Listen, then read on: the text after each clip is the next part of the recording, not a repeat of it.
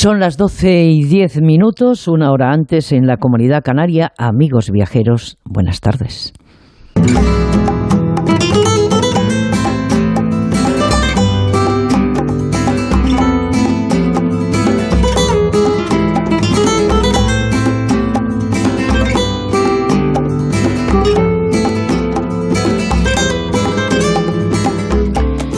Bueno, nos encontramos en la recta final de esta temporada, en plenas vacaciones y en el mejor momento del sector en nuestro país tras la pandemia. Un momento para la esperanza y el descanso de unos y el trabajo de muchos, porque no podemos dejar de recordar que el turismo es clave en la economía de nuestro país y es el sector que tantas veces nos ha sacado de la crisis. Y si no, fíjense, como el gobierno presume de crear empleo, si así viene siendo desde el 2021 es porque el turismo y el sector de los servicios transversales, los que sacan adelante un país que se mira el ombligo, se mira al espejo, felicitando por su trabajo a aquellos que han nombrado hace apenas nueve meses, como comentó el presidente del PP este fin de semana, Alberto Núñez Feijóo. Estamos en una situación, desde el punto de vista económica, muy difícil. Eso conlleva una crisis institucional como la que estamos viviendo, en el gobierno, en las Cortes y ahora también en el partido mayoritario de la coalición de gobierno y gracias a los andaluces Andalucía está blindada frente a la crisis institucional y a la inestabilidad política. Andalucía probablemente hoy sea el mejor lugar para invertir por su seguridad política y por tener un presidente orientado a dar estabilidad y dar confianza. Y en este momento la estabilidad y la unión es lo que no conoce España. Créanme, si les parece, intentemos descansar un poco aquellos que no nos aburrimos trabajando para difundir y apoyar el turismo de la mano de gente viajera, en nuestro caso, los últimos 33 años, 30 de los cuales se cumplen en la próxima temporada desde Onda Cero, que seguirá apostando, aunque a otro ritmo, eh, por esa marca eh, gente viajera que, bueno, esa cabecera, gente viajera que ha traspasado eh, fronteras a lo largo de todas estas décadas viajando por los cinco continentes. Y bueno, se supone que seguirá siendo protagonista la cultura en primer lugar y el ocio y la actualidad de la principal industria de este país en cualquier caso, Onda Cero, la radio que camina paralelamente a la televisión más vista en este gran país, Antena 3, pues también les invita apostar por la fuerza de la radio en Onda Cero en esa próxima temporada. Mientras tanto, pues en cualquier caso estarán, estaréis informados, ya que tenéis una temporada veraniega llena de buenos comunicadores y comunicadoras que darán lo mejor de sí mismos. Lo importante es que no cambien de dial a esta hora para el primer eh, fin de semana de la nueva temporada, a sabiendas de que Gente Viajera avanzará en la temporada 2023 que seguirá a vuestro lado, ya que aquellos que no se aburren mientras tengan cosas que hacer, en mi caso será otro ritmo, pero enganchada, por supuesto, a la industria que mueve la economía en España, el turismo. Es un privilegio para mí contar con vuestra confianza pero sobre todo que contéis eh, y que cuenta con vosotros esta casa, Onda Cero. Y ya que en otoño a lo mejor nos trae momentos de incertidumbre, porque muchos son los españoles que se preguntan cómo irse de vacaciones sin acabar con la cuenta corriente en números rojos. Y desde este programa queremos eh, daros algunos consejos, bueno, algunas sugerencias, más que consejos. Para comenzar a planear un viaje recomendable hacer un presupuesto para valorar por una parte, si es posible, costear la escapada y por otra, el dinero aproximado que se gastarán durante las vacaciones. Es importante que este presupuesto sea lo más realista posible ya que de nada sirve calcular unos gastos muy bajos para tener que modificarlos en el lugar de destino. Para, para prever los costes de la forma más acotada posible, se recomienda buscar los precios de manutención, ocio, transporte que hay en el lugar al que vayamos a elegir.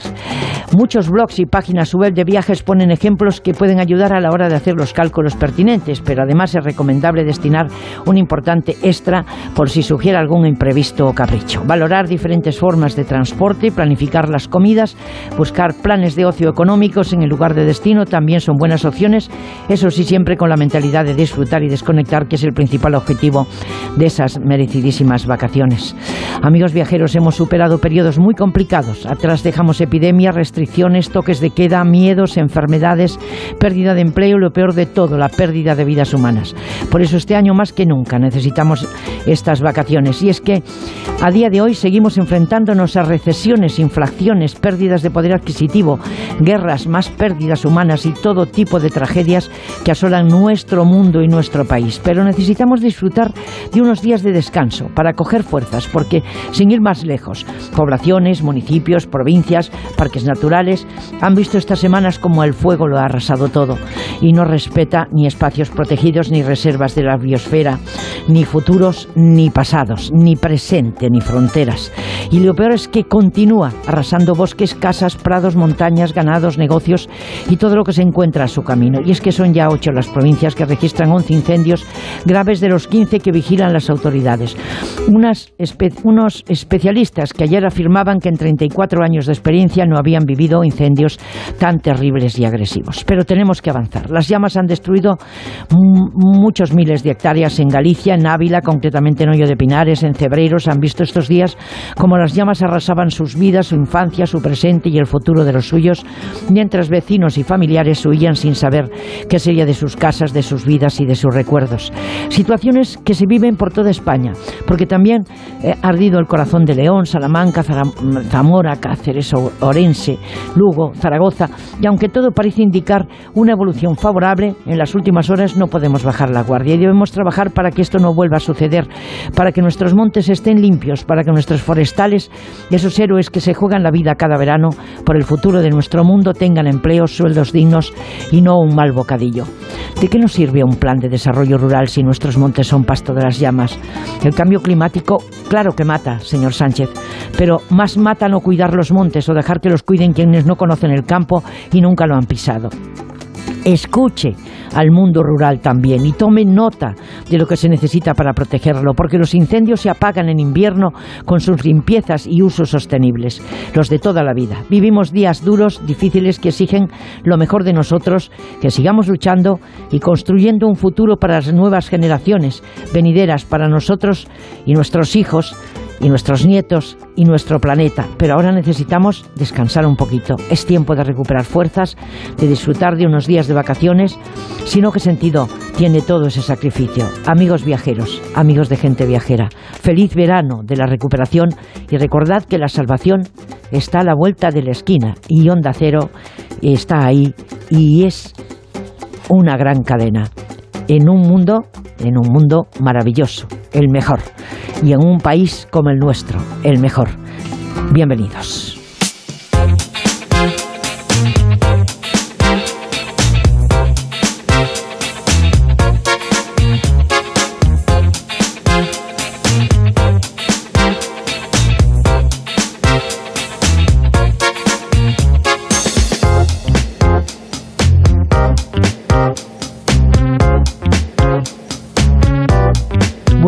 Tendremos desde primera hora un hombre que lo sabe todo del mundo del turismo, Mariano López, aunque no le gusta que se lo diga, que destacará en su prisma la toma de posesión de Juanma Moreno Bonilla como presidente de Andalucía, una de las comunidades más implicadas con el turismo. Enrique Domínguez Uceta nos va a invitar a Estados Unidos. Esta, esta sería una previa de la Travel Week, mientras Elena del Amo nos animará a conocer Menorca de la mano del líder hotelero Meliá Hotels International cerrará las primeras eh, horas el análisis de Alberto Barciela en la víspera del día del apóstol Santiago, ese apóstol que en sus manos llevaba la cruz, pero también la espada. Ya en el segundo tramo de esta última edición de la temporada de Gente Viajera, Fermín Bocos nos animará a bucear en la Odisea de Ulises, el viajero más grande de todos los tiempos. Vamos a conectar con el director general de Turismo de Extremadura, que ha sufrido mucho, eh, lógicamente, ese parque, ese santuario que es Monfragüe. Francisco Martín Simón es el director general y conoce bien la situación en la región tras los terribles incendios en las Urdes y ese parque de Monfragüe, como les decía. Para después prestar la mayor de las atenciones al mensaje de protección de los bosques de nuestro biólogo de cabecera, Raúl de Tapia. Además, volveremos por unos minutos a la localidad turolense de Arcos de Salinas para terminar aquella entrevista que teníamos ayer, muy interesante, pero se nos acabó el tiempo y teníamos que dar paso a informativos. José Luis Albir, de los servicios turísticos que van a florecer en torno a Galáctica. No se lo pierdan. Tienen un cielo maravilloso para ser disfrutado. Así que vamos a estar aquí hoy hasta las 2 de la tarde, la 1 en Canarias, gracias a vosotros, siempre a vosotros, al trabajo de Lorena Pérez Mansillas, Ana Quirate, Janina Urjuma y Víctor Arranz en la redacción y producción de un programa que realizan técnicamente Fran Villar desde Barcelona y Nacho Arias, que seguramente que ya está preparando ese programa de verano, eh, eh, La Terraza, y Sergio García, que después de los estudios centrales de Madrid, pues vigila que todo vaya perfectamente. Así que en nombre de todos los que hacemos gente viajera, los saludos cordiales desde el corazón, más fuerte que nunca, de Esther Eiros. En Onda Cero, gente viajera. La vuelta al mundo en cuatro horas cada fin de semana.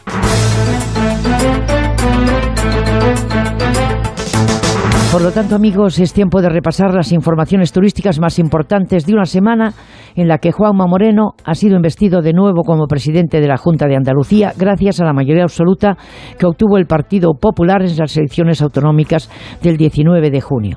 Mariano López. Buenas tardes, buenas noticias. Buenas noticias. Buenas, tardes, Porque Moreno ha obtenido el respaldo de los 58 diputados del PP que conforman mayoría absoluta en la Cámara, mientras que Vox, que no había desvelado el sentido de su voto, ha optado por una afectuosa abstención.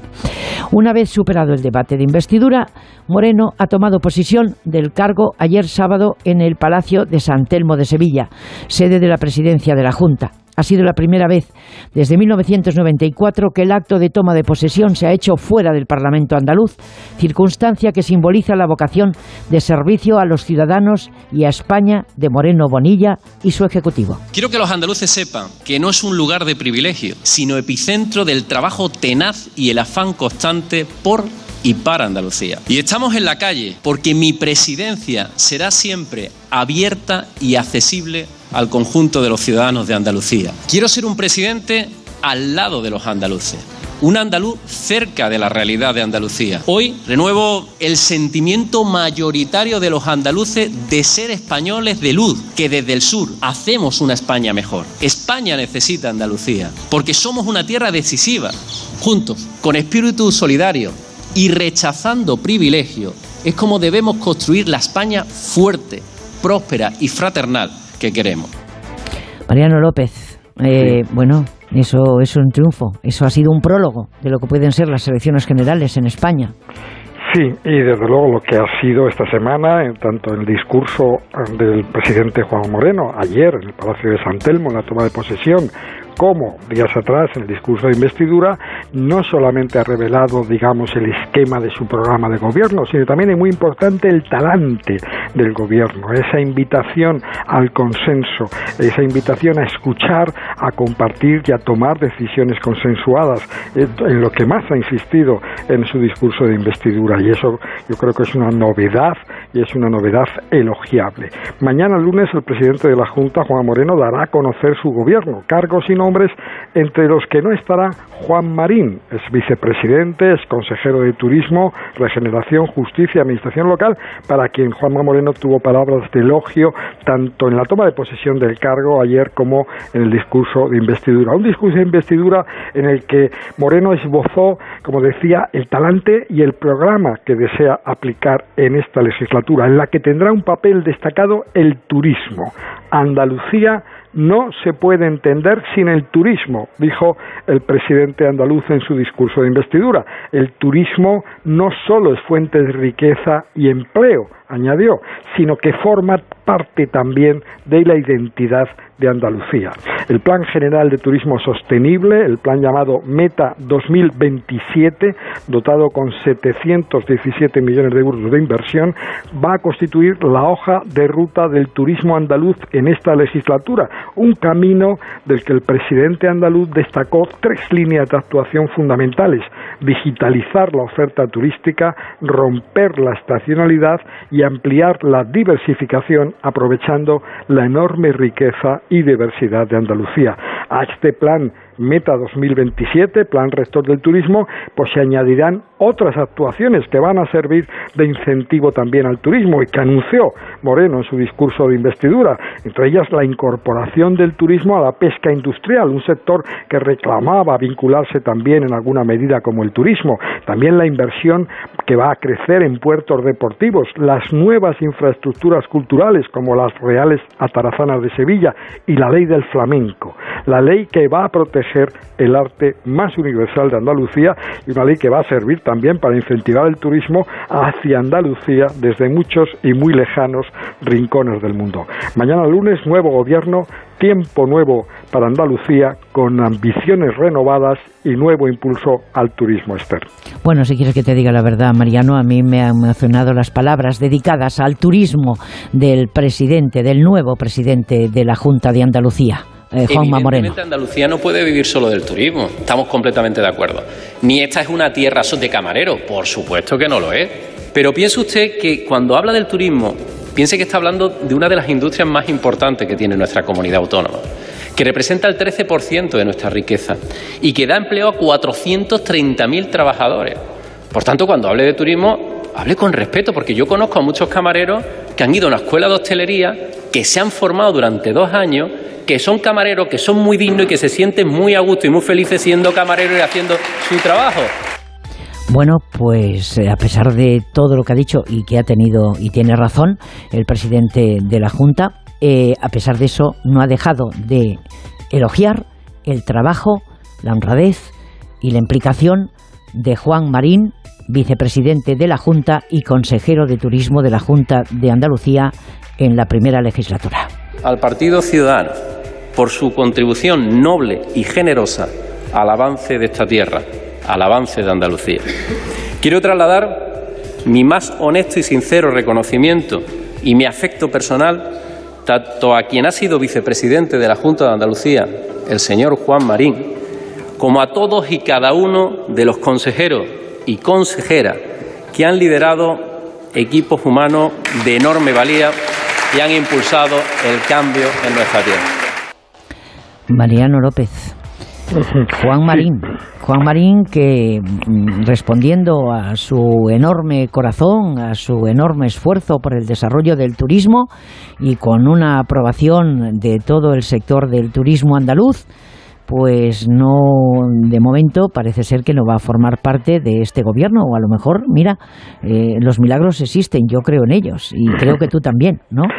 Sí, bueno, el presidente Moreno ha revelado que le ha ofrecido un cargo de consejero a Juan Marín, pero que este pues lo ha rechazado para que, bueno, pues que siente todavía, lleva y se ha presentado a las elecciones con esa camiseta, podríamos decir, de su propio partido de Ciudadanos y no entiende que ahora podría interpretarse mal que él aceptará un cargo ya bajo un gobierno que podríamos llamar monocolor. Es verdad que, como decías, que todo el sector turístico andaluz ha destacado el trabajo de Juan Marín como vicepresidente, como responsable de turismo y también de su, de su excelente equipo, liderado por Alberto Ortiz Aracho, el responsable de la empresa eh, andaluza de turismo. Ha sido muchos, eh, es toda esta legislatura pasada de trabajo y ahora tiene, bueno, pues ese reconocimiento del sector y el reconocimiento de las palabras de Jama Moreno, que tanto en el discurso de investidura decía como en, el discurso de la toma de posesión ha tenido palabras de afecto, ha destacado la lealtad y el trabajo de Juan Marín. Pues dicho eso, vamos a por otro hombre que también eh, tiene la aceptación eh, de, muchísima gente, pero sobre todo de, los empresarios y alcaldes de los principales municipios turísticos eh, y el secretario autonómico de turismo, Francés Colomer, ha participado esta semana en la presentación del estudio eh, que se ha realizado en torno a lo que hemos comentado eh, desde, desde Alicante la semana pasada, ¿no? Hmm. O sea, desde Torrevieja. Y es que mm, verdaderamente no es momento para tasas, para nuevas tasas, no es momento para echarle un pulso al turismo y a la industria. Pues sí, secretario autonómico de Turismo ha participado en la presentación de un estudio que había encargado él a la Universidad de Alicante hace meses, un estudio que se publica ahora cuando ya se ha llevado a la, a la Cámara Valenciana esta iniciativa por los tres partidos que apoyan, que forman el gobierno de la Comunidad Valenciana, gobierno del que forma parte el secretario autonómico de Turismo, que se desmarca, que rechaza la aplicación de esta tasa, la aplicación posible, porque todavía está pendiente del el debate en, la- en las Cortes Valencianas. El estudio desmonta uno por uno los argumentos que han servido a los partidos que apoyan al Partido Socialista del País Valenciano para impulsar la tasa. Eh, la tasa, afirma el estudio, podría llevar a los grandes operadores turísticos que dominan la contratación en la comunidad a buscar otros destinos alternativos. Solo recaudaría 53 millones de euros frente a los casi 3.850 que aporta el turismo a la comunidad. Sería discriminatoria. Solo se aplicaría a los alojamientos regulados, que son minoría en la comunidad valenciana, y afectaría a un sector en una situación como la actual, con horizonte económico incierto y después de sufrir dos años de pandemia. Al rechazo de la tasa, que es muy concluyente en este estudio, se sumó también esta semana el presidente del Partido Popular, Alberto Núñez Feijó, que visitó Benidorm, se reunió con empresarios del sector y anunció, atención, un decálogo de medidas para el turismo que el Partido Popular piensa aplicar cuando llegue al gobierno de la nación. Entre ellas, un PERTE, ese proyecto estratégico para la recuperación y transformación económica que llevan tiempo reclamando los empresarios, principalmente los empresarios agrupados en Exceltur, la Alianza para el Turismo. Feijó anunció ese, ese PERTE y anunció que estaría dotado con 12.000 millones de euros.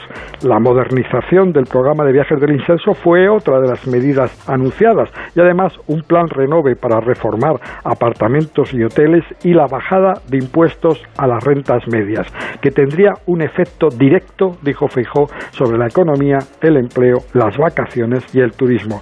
Y en cuanto a la tasa, pues Feijó dijo que hay que cuidar de los sectores que nos sacan de la crisis, cuidar por tanto del turismo y en el cuidado del turismo no caben medidas como la tasa impulsada en la comunidad valenciana.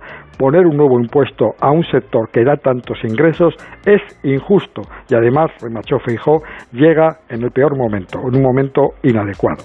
Bueno, vayamos en busca del Santiago Apóstol que nos asista, ¿eh? Eh, porque es festivo mañana en cuatro comunidades autónomas, especialmente en Galicia, que confía en que este verano va a ser el mejor de su historia en llegadas nacionales e internacionales y también en gasto. También se espera récord de peregrinos en todas las rutas que conducen a Compostela, en esos eh, diferentes caminos, cada uno elige el suyo. Yo estoy más cerca, lógicamente, del, del primitivo, pero sobre todo del del norte, ¿eh? que atraviesa Mondoñedo. Luego ya te cuento.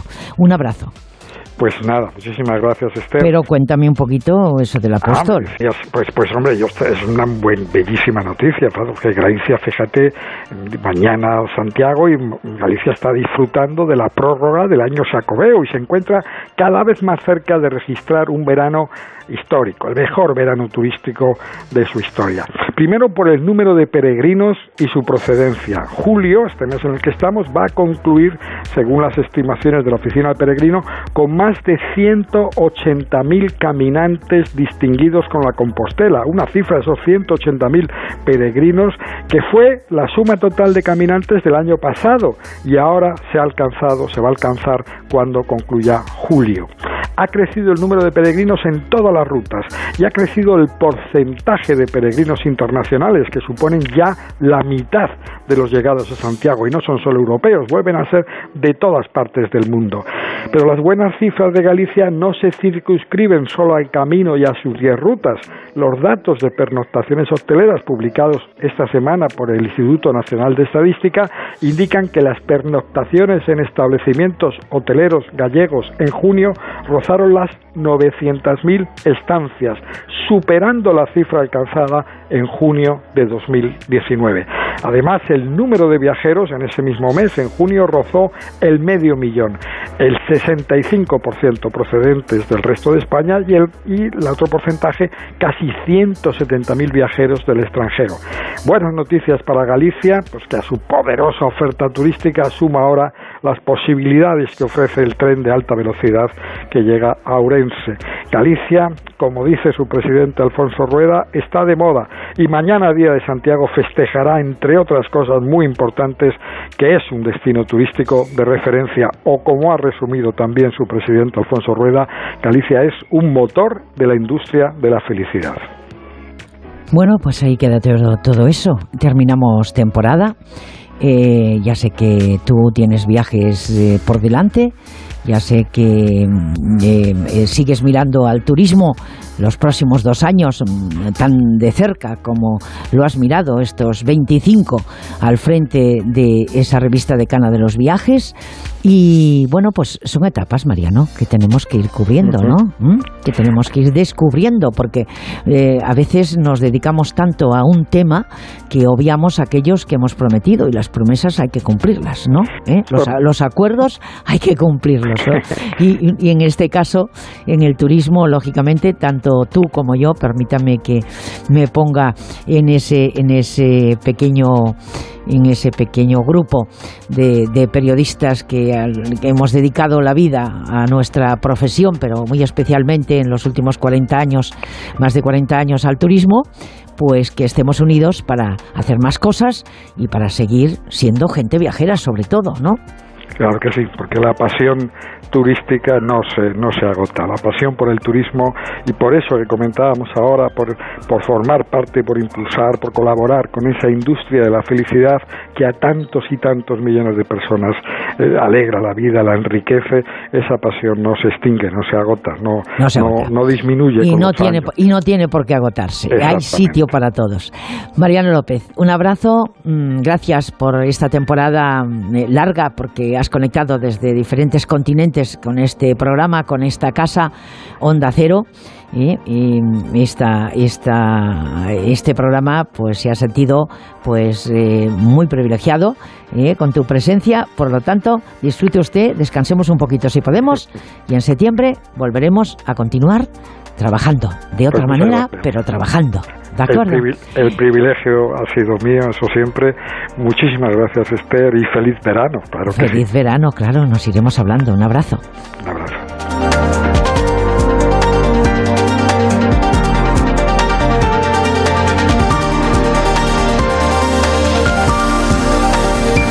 En Onda Cero, gente viajera. Esther Eiros. Hola, bienvenidos a la Costa Blanca. Gracias por elegir de nuevo la provincia de Alicante para disfrutar de vuestras vacaciones. Bienvenidos al sol, a las playas, a la gastronomía, a las fiestas y a la cultura de una tierra única. Costa Blanca, Diputación de Alicante. Este verano te esperan las ciudades patrimonio de la humanidad de España para un viaje extraordinario. 15 destinos únicos, reconocidos internacionalmente por la UNESCO, que lo tienen todo. Cultura, patrimonio, naturaleza y una excepcional oferta de gastronomía, ocio y compras. Ciudades patrimonio de la humanidad de España. Un viaje extraordinario.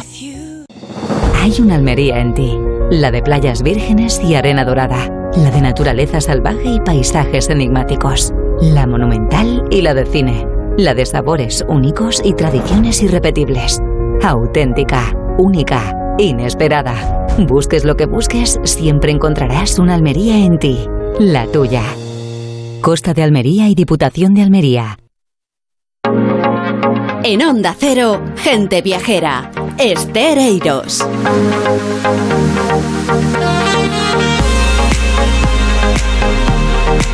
Bueno, nuestros domingos de lujo nos llevan a Estados Unidos. ¿Qué les parece? Ellos también nos visitan. Tenemos que devolverles eh, algo, ¿no? Que quiere volver a recibir a un turismo Estados Unidos que ha estado retraído durante muchos meses, pero que tiene una oferta enorme, muy variada, de la que Enrique nos va a contar, hacer una previa sobre una acción que van a celebrar en nuestro país. Es un toma y daca. Enrique, buenas tardes. Hola, muy buenas tardes, Esther. Pues sí, en efecto, ya estamos en pleno verano ya y ya se ha convocado a la prensa europea a un foro para medios de comunicación, una Travel Week, eh, organizada por Brand eh, USA o USA, la agencia de marketing de turismo de los Estados Unidos, que tendrá lugar del 26 al 28 de septiembre de 2022 en el Palacio de la Ópera de Frankfurt.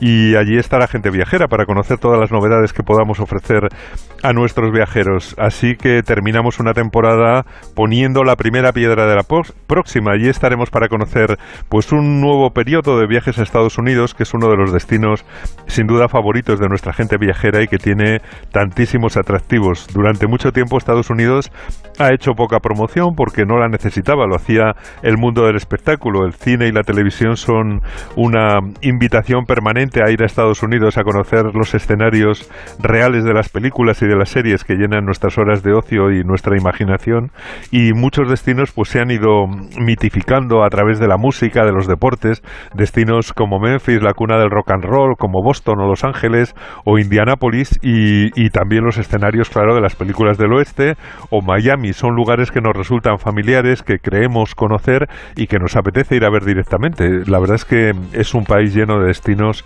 de muchísimo interés. Pues allí estamos invitados, allí está invitado eh, gente viajera. Nos encanta ir a sitios que hemos visto en las películas y hacernos una foto de recuerdo. Y es que en Estados Unidos es insuperable, pero es que este año pues eh, no hemos podido traspasar el charco. No hemos podido ir a México, nos invitó directamente el ministro del presidente Obrador no hemos podido ir a los, a los cabos porque al final eh, había tanto viajero que quería ir a los cabos que no había sitio para un pequeño grupo de press trip de prensa turística europeo y nos invitan ahora los Estados Unidos lógicamente por eso pues quiero que nos hagas un pequeño avance de lo que ofrece Estados Unidos ya que lo conoces bien y una servidora también.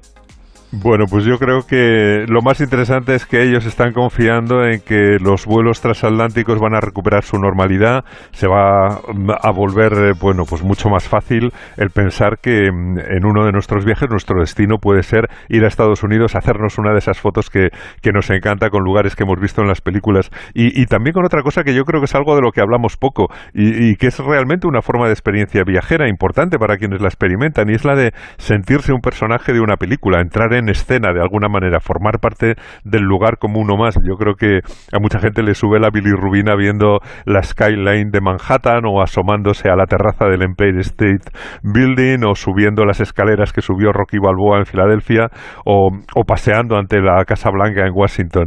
En fin, la verdad es que mm, es un placer ir visitando esos platos de cine, esos lugares que aunque no tengan una historia demasiado larga, pues han sido muy bien retratados y muy bien mostrados en el cine. Yo creo que por eso Estados Unidos tiene una colección de sitios que podemos considerar casi imprescindibles y que todo el mundo tiene en mente y le gustaría conocer. Y en esa lista, naturalmente, pues Nueva York ocupa el primer puesto, sin duda, sin reservas. La ciudad es un verdadero fenómeno, está llena de interés por su arquitectura, por su vitalidad cosmopolita, por ser esa capital simbólica del dinero, de la economía capitalista y de la ambición, el corazón financiero del planeta durante décadas. Y, y naturalmente, como complemento de la riqueza, pues ahí está la presencia del arte, de los intelectuales, del mundo editorial em, y, sobre todo también de las artes plásticas. Desde luego Nueva York no solamente es la capital del dinero, es también una capital cultural. Ah, pues a mí, oye, a mí me gustaría dar una vuelta por Baltimore, ¿eh? Eh, eh, por ejemplo, por ejemplo. que tiene un puerto maravilloso, maravilloso sí señor. Y dedica mucho a la gastronomía internacional. Pero después de Nueva York y lo que estás contando por contraste el segundo gran lugar serían entonces Los Ángeles no en la costa del Pacífico. Bueno, Los Ángeles tiene menos historia que Nueva York, quizá menos calidad en muchas cosas, pero tiene una gran riqueza, tiene un clima veraniego estupendo y sobre todo es la capital mundial del cine en el mundo occidental. Yo creo que todos nuestros sueños y nuestros mitos prácticamente podemos decir que proceden del imperio del cine de Los Ángeles, eh, que por otra parte pues también han sido generadores de una cultura propia, de un modo de vida placentero, playero, muy diferente a ese atareado, frío y siempre estresado Nueva York y un poco más neurótico. Eh, Nueva York es atlántica, es del Atlántico y Los Ángeles es el Océano Pacífico. Pero fíjate, Esther, cada una en su costa tiene una rival eh, quizá más interesante y más sofisticada, situada un poquito más al norte en el mapa. Por encima de Nueva York está Boston, con toda su carga cultural, con sus maravillosas universidades, y en el otro lado, en California, al norte de Los Ángeles, está la bella y contracultural San Francisco, que es encantadora, que es una ciudad convivencial, muy acogedora, y, y yo creo que también uno de esos sitios que tienen que estar a la cabeza de la lista en los viajes a Estados Unidos. Y y estas dos ciudades más cultas, pues curiosamente tienen también los equipos de baloncesto con más historia, porque Boston tiene a los Celtics eh, y están Los Ángeles Lakers en el otro lado. Ahora en horas bajas, por cierto, frente a su rival local, que son los Golden State Warriors, y de hecho este año la final de la NBA pues ha sido entre Golden State Warriors eh, y Boston Celtics, que por cierto lo han ganado los Golden State Warriors, o sea que eh, el premio ha vuelto a irse para el Pacífico. Y a muchos aficionados pues les encanta ir a un partido de la NBA, hacerse fotos con las estatuas de los grandes jugadores que hay cerca de los, de los estadios y poner sus pies, por ejemplo, junto a las zapatillas de Larry Bird en bronce que, que están, eh, bueno, pues justamente allí en la ciudad de, de, Boston, al lado de esa figura del entrenador de Arnold Auerbach sentado en el banco en la que muchísima gente se ha hecho, nos hemos hecho una foto sentados con él en bronce, naturalmente. Bueno, no te puedo decir que, que, que aligeremos un poco lo de contar en Estados Unidos, porque Estados Unidos es, es, es, es un, un, gran destino e inagotable. Pero no te puedo dejar de preguntar por esas grandes costas de las ciudades, de esas dos grandes costas, cuál sería la segunda línea de ataque para ir conociendo los Estados Unidos de América. Yo creo que vas a decir, fíjate, Chicago.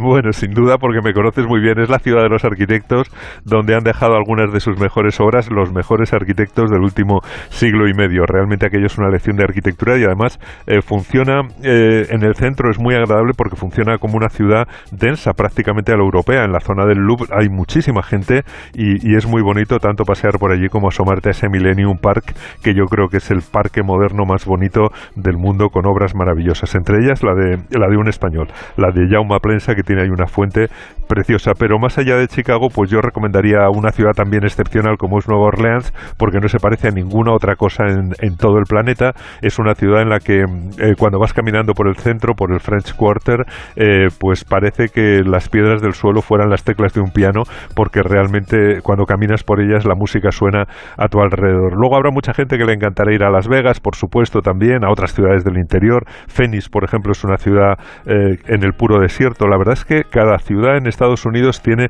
su propia personalidad, se ha hecho a la medida de lo que tiene alrededor. Pero yo estoy seguro que donde nos gustaría ir juntos, Esther, sería a los grandes parques nacionales, ¿verdad?, de Estados Unidos. Y por eso voy a hacer la última recomendación en Salt Lake City, que es una eh, ciudad seguramente que no está en la cabeza de ninguna lista. Eh, es una ciudad en el estado de Utah, pero es la puerta de parques nacionales cercanos como Bryce Canyon o The Erks o, o National Park, que está hacia el oeste del país y está en el plano prácticamente entre dos lugares verdaderamente maravillosos, el parque de Yellowstone a unas seis horas al norte o el Gran Cañón al sur, unas ocho horas por carretera, que son dos destinos de, interés mundial. O sea que estamos deseando que llegue septiembre para asistir a esa Travel Week del Reino Unido y Europa 2022 de Brand USA para saber eh, qué es lo que tienen preparado para el 2023, eh, porque ellos dicen que se va a iniciar una nueva era en el sector de los viajes con, con las líneas aéreas devolviendo al público la confianza en los viajes transatlánticos. O sea que, que te deseo un buen verano, Esther, y a toda nuestra gente viajera, felices viajes, feliz descanso, que yo creo que nos lo hemos ganado. Bueno, eh, no nos hemos ganado, bueno, eso no lo sé, eso dirá la gente viajera, pero en cualquier caso. trabajo, no cabe duda. no cabe la menor duda. Pues, pues mientras eh, tú te vas a ocupar de, de, de, de, Estados Unidos en septiembre y yo me ocuparé en mi parcela, pues de esa invitación que me han hecho desde Galicia eh, para participar en unas eh, jornadas internacionales sobre los caminos de Santiago en Ribadeo. Así que imagínate si si, si ya empezamos a pensar en trabajo, ¿eh? seguimos pensando en trabajo. Así que descolguemos un poquito ¿eh? em, este mes de agosto, que como digo, hay grandes eh, compañeros, grandes eh, proyectos para que la gente se lo pase bien en, en ese mes. Un abrazo, Enrique, siempre ha sido, será y será, sigue siendo siempre un placer Pues compartir micrófono, pluma o lo que haga falta en, en el sector turístico. Un abrazo. Un abrazo, Esther.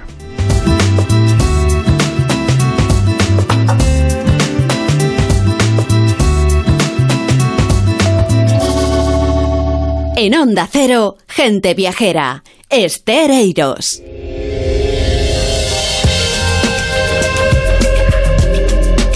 Bueno, estamos en víspera, como saben o como sabéis, del Día del Apóstol Patrón de España, del Apóstol Santiago. Y en un día, pues, eh, un día antes, tenemos que recibir sin lugar a dudas eh, Alberto Barciela, que es miembro de la Mesa del Turismo de España, como saben, pues lo he contado en otras ocasiones. Y se lo digo en primicia, se confirma como director por tercera vez del Congreso de Editores de Medios Europa, América Latina, Caribe, que se va a celebrar en Madrid en febrero del 2023 y que así lleva sucesivamente. Y bueno, y mientras Dios le dé salud, que va a ser muchos años. Y a finales de noviembre de este mismo año, también es director del Foro de Turismo Prestomedia, aquí Europa. Señor Barciela, ¿cómo hace usted? Eh, hace jornada intensiva, ¿no? Por lo que veo. Buenas tardes. Buenas tardes, Esther. Le pido mucho al apóstol y trabajo todo lo que puedo y si puedo ayudar a la gente, pues mejor. Por eso os deseo, ante todo, salud, paz y bien, que es lo que pedimos a nuestro santo patrón. Para ti, para el equipo, para los compañeros y oyentes, para esta España tan nuestra y sobre todo para esta gente que está sufriendo los incendios forestales que tanto nos, nos matan a todos. Y, también nos acordamos de, de la gente de Ucrania, que es una guerra que no podemos olvidar, que sigue ahí y que no solo ha sido noticia en sus primeros días, sino que, que tenemos que tenerla presente todos los días para hacer las cosas mejor. El éxito, querida Esther, hay que saber administrarlo. Y, y, en nuestro caso, en España, el caos aeroportuario ha sido un buen aldabonazo en la puerta de los administradores públicos para entender que hay que hacer las cosas mejor. Nos queda un verano para disfrutar, para que los que puedan hacerlo descansen y gocen del mejor destino del mundo, que es España, pero también un verano para trabajar. Al sector le corresponde afrontar su temporada alta, superar las carencias de profesionales o la falta de conectividad no recuperada tras la pandemia, encarecida por la subida de los carburantes, etcétera, y ponerse manos a la obra para adecuarse a partir de septiembre a las exigencias europeas basadas en la sostenibilidad y en la digitalización, y ahora para responder a una crisis económica de gran calado que ha empezado con la inflación y que continúa con la subida de tipos de interés.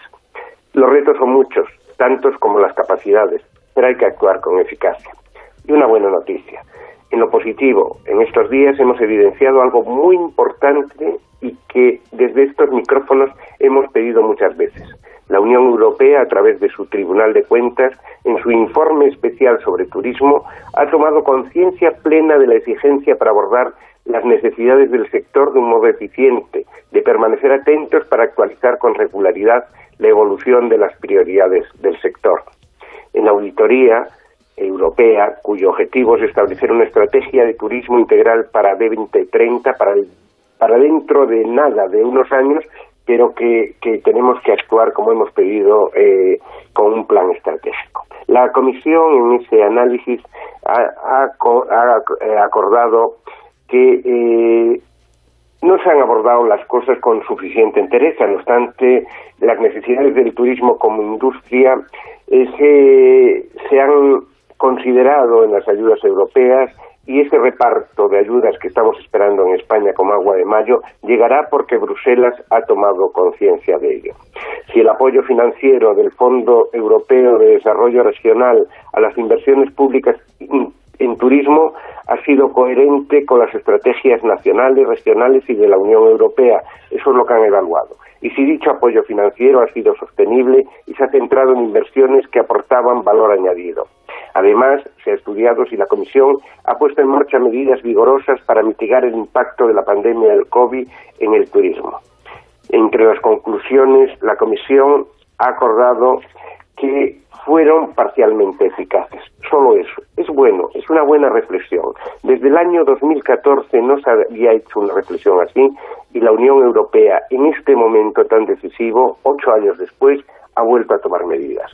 Y entre otras cosas se propone elaborar una nueva estrategia para el ecosistema turístico de la Unión Europea dirigido especialmente a subvencionar las inversiones que contribuyan a un modelo turístico más sostenible. Fíjate si esto adquiere importancia ante circunstancias como el cambio climático o la preservación del medio ambiente. E instar a los Estados miembros a aplicar procedimientos de selección de las inversiones en turismo financiadas por los fondos europeos de desarrollo regional. Es todo un poquito farragoso, pero es lo evidente y lo que tenemos que entender que Europa ha tomado mano del turismo. Entre las evidencias de, eh, estas conclusiones se destaca que la Unión Europea es la región más visitada del mundo. En 2019 el turismo representó el 9,9% del Producto Interior Bruto de toda la comunidad y el 11,6% de todos los puestos de trabajo. En 2019, los 27 países de la Unión Europea recibieron nada menos que 539 millones de llegadas de turismo internacional, casi el 37% del total mundial. En el mismo año, los ingresos ascendieron a 383.000 millones de euros. Por fin Europa, repito, evidencia las potencialidades de la industria turística. Proclama que la propia Unión Europea está dispuesta a contar con líneas estratégicas comunes para la creación de riqueza y empleo en un ámbito cuyos impuestos y el valor añadido que genera pagan buena parte de la educación, la sanidad, las pensiones, la cultura, en definitiva del bienestar del viejo continente. Esperemos que España siga el ejemplo. Si no surgen nuevas alteraciones de la normalidad, a finales de noviembre dirigiré en Bruselas ese foro que dices que será un foro europeo sobre el turismo y en febrero volveremos a Madrid en ese nuevo Congreso de Editores de Medios de Comunicación de Europa, América Latina y Caribe, que nos servirá para reflexionar entre los vínculos que pueden tener los países con los medios y los medios con el turismo. Tenemos que ayudar entre todos. Algo parece que avanza en la concienciación sobre la importancia de nuestro mundo, del mundo del viaje. Esa es nuestra misión y en ella cumplimos nuestro papel. Feliz verano y que el apóstol nos bendiga a todos especialmente a cuantos han padecido esos incendios forestales y están trabajando en su extinción y en la recuperación de las zonas afectadas. Muchas gracias. Bueno, pues esa columna radiofónica que nunca no hemos oído ni escuchado, sino es de la voz eh, de Alberto Barciela, Historias del Turismo para la Historia, que quedarán grabadas en esta temporada 21-22 eh, de Gente Viajera en Onda Cero. Feliz verano. Gente Viajera, el programa de viajes de Onda Cero.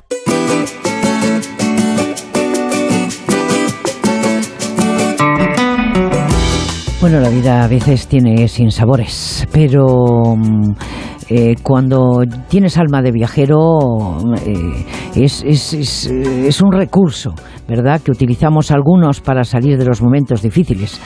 Algunos estamos ya a punto de cerrar por vacaciones la temporada, nos vamos de vacaciones, y otros la estrenan, además en un destino por el que tenemos absoluta debilidad. El equipo de este programa de gente viajera es que Melia Hotels International acaba de estrenar el primer cinco estrellas gran lujo de, de Menorca, un hotel respetuoso con el medio ambiente al que me contaba nuestra compañera Elena del Amo que va a tener que volver porque esta viajera a la que no se le cae la casa encima, pues estuvo haciendo unos reportajes por Menorca hace poco más de un mes, eh, ya me he entrado junio, entre mayo y junio, pero ese flamante Gran Meliá Villa Leblanc todavía estaba ultimando sus obras. Elena, buenas tardes. Hay, si hay que volver a Menorca, se vuelve, ¿no? A Menorca siempre. O sea, seguro que nos pasa a todos, Esther, que hay sitios que visitas una vez y aunque te hayan gustado, pues sabes que difícilmente te plantearías regresar, pues que hay mucho punto que ver. Pero hay otros, y para mí Menorca es uno de esos casos de los que te escapas en cuanto tienes ocasión. Bueno, pues eh, lo compartimos, eso eh, ya sabes, o sea, vamos, codo con codo. Y, o sea, que te apuntas, eh, en este caso, a volver a Menorca. Sí, sí, sí. Y ya, mira, con la ocasión de este eh, Gran Meliá Villa Leblanc, allí el, arquitecto Álvaro Sanz ha llevado a cabo una reforma de arriba abajo y lo que antaño era el hotel eh, Sol Beach House. en la ubicación de este antiguo hotel, en plena playa de Santo Tomás, pues no hace ni 10 días que llegaban los primeros clientes de este primer cinco estrellas gran lujo de Menorca, que además es su primer hotel de living juntos, que ya sabrán los oyentes, pues es un sello de calidad que distingue hoteles pues de mucho nivel. Este mm, se trata de 150 habitaciones, un poquito más, es decir, es muy a escala humana, como no podía ser de otra manera en esta isla que reserva de la biosfera y donde todo se cuida mucho, y al aliciente que, mm, de que algunas de estas habitaciones tienen su propia piscina, se suma su arquitectura tan respetuosa con la esencia menorquina. Mm, está lleno de típicos arcos y muros encalados que recuerdan a los pueblos mejor conservados de la isla. Y también encuentras todo el sabor menorquín a través de su propuesta gastro, que allí tienes pues, los homenajes al Mediterráneo y al producto local que les ha creado el restaurante Samarador, que es un peso pesado de Ciudadela, la más bonita, de las más bonitas, perdone que también es preciosa, de Menorca, y como propuesta gastro también está la asesoría del chef eh, Joan Canal, que ha replicado para el hotel la cocina de su restaurante Ulises. Pero es que si tener el primer cinco estrellas para el lujo que le faltaba a Menorca, que no lo tenía, ya es muy importante para la isla, todavía lo es, mm, no sé si más, pero también es crucial para la isla. Este eh, Gran María Vila Leblanc es un hotel neutro en carbono. Bueno, pues continuamos después del informativo, porque ahí tenemos preparada a Carmen Sabido, informativo fin de semana de Onda, de Onda Cero, y volvemos. Es la una de la tarde, mediodía, en la comunidad canaria. Noticias en Onda Cero. ¿Qué tal? Buenas tardes. Las víctimas del accidente del tren Albia se han concentrado en la plaza del Obradoiro para recordar el noveno aniversario del accidente que costó la vida a 80 personas y otras 144 resultaron heridas. La concentración ha estado marcada por la celebración del juicio que está previsto para el próximo mes de octubre. Los familiares denuncian que la justicia y la administración les ha fallado. Ha descarrilado la justicia, que ha tardado nueve años en hacer este procedimiento que se si Dios quiere, en octubre y una justicia lenta, pues no es justicia, porque en este tiempo se han ido mm, víctimas que fallecieron y familiares a lo largo de estos años y que para, y para ello ya nunca habrá justicia. Una demora nada casual, porque fue provocada o ha tenido responsabilidad las instituciones del Estado. Y a esta hora el presidente de la Junta, Alfonso Rueda, entrega las medallas de oro de Galicia. En esta edición las medallas reconocen la labor de las personas que han tenido relación directa con el Camino de Santiago y el Sacobeo. Redacción en Galicia, Marta Rodríguez. Monseñor Julián Barrio, arzobispo de Santiago, es medalla de oro de Galicia junto a Paulo Cauchi, uno de los expertos en el camino de mayor prestigio en el mundo. Begoña Valdomar, del albergue de Fisterra, la asociación Discamino, centrada en hacer accesible los caminos para los peregrinos con dificultades de movilidad y a título póstumo José Carro Otero, el comisario en el Sacobeo 93, que marcó el resurgir de este fenómeno. Una forma, decía el presidente Alfonso Rueda, de reconocer el motor turístico de Galicia. Está sendo o motor do resurdimento turístico de Galicia. La Xunta ha querido que en el remate del doble año santo se reconozca la labor de quienes contribuyen al fenómeno del camino. El Papa Francisco ha iniciado este domingo su viaje penitencial a Canadá, donde pedirá disculpas a los indígenas por los abusos que sufrieron en los internados. Durante el vuelo que le lleva a Quebec, el pontífice ha dicho que le gustaría visitar Ucrania, pero ha admitido que es un viaje complicado de organizar. Hoy te hemos visto a Francisco caminando apoyado en un bastón. Corresponsal en Italia, Darío Menor. Hoy comienza el viaje del Papa Francisco a Canadá, donde permanecerá hasta el 30 de julio visitando las ciudades de Edmonton, Quebec e Iqaluit, la capital del territorio autónomo de Nunavut, la tierra del pueblo inuit. Será lo más cerca que jamás haya estado un obispo de Roma del Polo Norte. La estancia de Jorge Mario Bergoglio en el país norteamericano no es un desplazamiento más, pues según ha explicado él mismo, se trata de una peregrinación penitencial, ya que tiene como objetivo principal la reconciliación entre la Iglesia y los indígenas de Canadá, después de que salieran a la luz los abusos de todo tipo que sufrieron estos pueblos en escuelas e internados católicos durante décadas. Francisco, de hecho, pretende pedir perdón a los habitantes originarios de Canadá por los atropellos cometidos durante la evangelización. Y en Marruecos la Casa Real ha vuelto a suspender todas las celebraciones previstas para la fiesta del trono, fiesta que conmemora los 23 años de reinado de Mohamed VI. Aunque se ha suspendido, el monarca se va a dirigir a los ciudadanos a través de un discurso para salir al paso de los rumores sobre su delicada salud. Corresponsal en Rabat, Antonio Navarro. Por tercer año consecutivo, Marruecos ha suspendido los actos festivos de la fiesta del trono, que se celebrará el próximo 30 de julio. El repunte de casos de coronavirus es la razón oficial esgrimida por el Ministerio de la Casa Real para el aplazamiento de la agenda festiva de este vigésimo tercer aniversario del ascenso al trono de Mohamed VI. No se celebrará, por tanto, la recepción que organiza el rey, la ceremonia de juramento de los oficiales graduados de las distintas escuelas militares, paramilitares y civiles, ni la tradicional ceremonia de la Bella, en la que los notables rinden pleitesía al monarca alauita. Se mantiene con todo el discurso del rey Mohamed VI, quien recordemos en su alocución con motivo de la fiesta de su ascenso al trono el año pasado y en plena crisis con España, tendió la mano a Argelia poco antes de que sus vecinos rompieran relaciones diplomáticas oficiales con Rabat. Momento ya para repasar la actualidad del deporte. Laura Carbonell. El Barcelona gana 1-0 al Real Madrid en el primer clásico de la temporada. Un gol de Rafinha y el debut de Lewandowski motiva a los culés, también a su entrenador Xavi Hernández, que habla de las nuevas incorporaciones. Fichajes son de gran nivel, todos, y que nos van a ayudar. Y, y va a haber mucha competencia entre nosotros que nos va a hacer mucho mejores a todos, a los futbolistas, a los técnicos, a ellos mismos. Eh, destacaría que han llegado con una humildad terrible, en especial Robert, que ha ganado todo en su carrera y casi ha sido un balón de oro y viene con una humildad espectacular y nos va a ayudar muchísimo, ¿no? Vienen con hambre, que es lo que necesitamos. A las 3, Gran Premio de Francia de Fórmula 1, Leclerc saldrá primero, Fernando Alonso séptimo y Carlos Sainz desde la penúltima posición de la parrilla por cambio de motor. A la misma hora, en tenis, Carlos Alcaraz disputará la final del torneo de Hamburgo frente al italiano Musetti. Y en ciclismo, hoy última etapa del Tour de Francia con Vingegaard como campeón de esta edición. Ampliamos todas las noticias del día las 2 de la tarde y la información sigue ahora en Onda Cero con Gente Viajera y Esther Eiros. ¿Sabes qué alimentos no debe comer nunca tu perro? ¿Cómo viajar en coche con tu mascota? ¿Sabes si tu gato sufre estrés? ¿Qué hacer si tu perro muerde a otro perro? Si tienes alguna consulta sobre tu mascota, Carlos Rodríguez te la resuelve. Como el perro y el gato. Sábados a las 3 de la tarde, domingos a las 2 y media y siempre que quieras, en la app y en la web de Onda Cero. Patrocinado por Menforsan, los especialistas en cuidados, higiene y cosmética natural para las mascotas. Te mereces esta radio.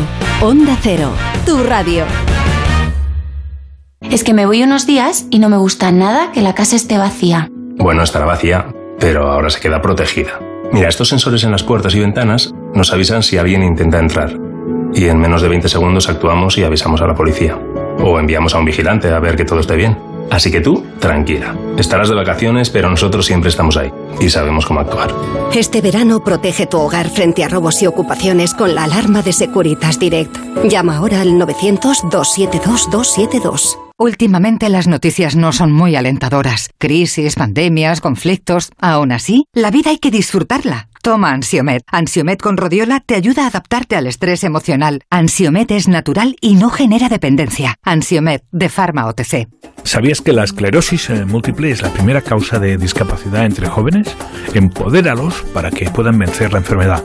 Hace socio desde 10 euros al mes en fundaciongaem.org o haz tu donación con Bizum en el 01707. Empodéralos con tu solidaridad. ¿Qué harías con 100.000 euros? ¿Retomar ese proyecto inacabado? Participa en el sorteo formando verbos con re con los envases de Aquarius. Descúbrelo en somosdeaquarius.es. Hay una Almería en ti. La de paisajes singulares y playas salvajes. La de aguas cristalinas y cielos estrellados. La de arenas desérticas y naturaleza inédita. Auténtica, única, inesperada. Busques lo que busques, siempre encontrarás una Almería en ti. La tuya. Costa de Almería y Diputación de Almería.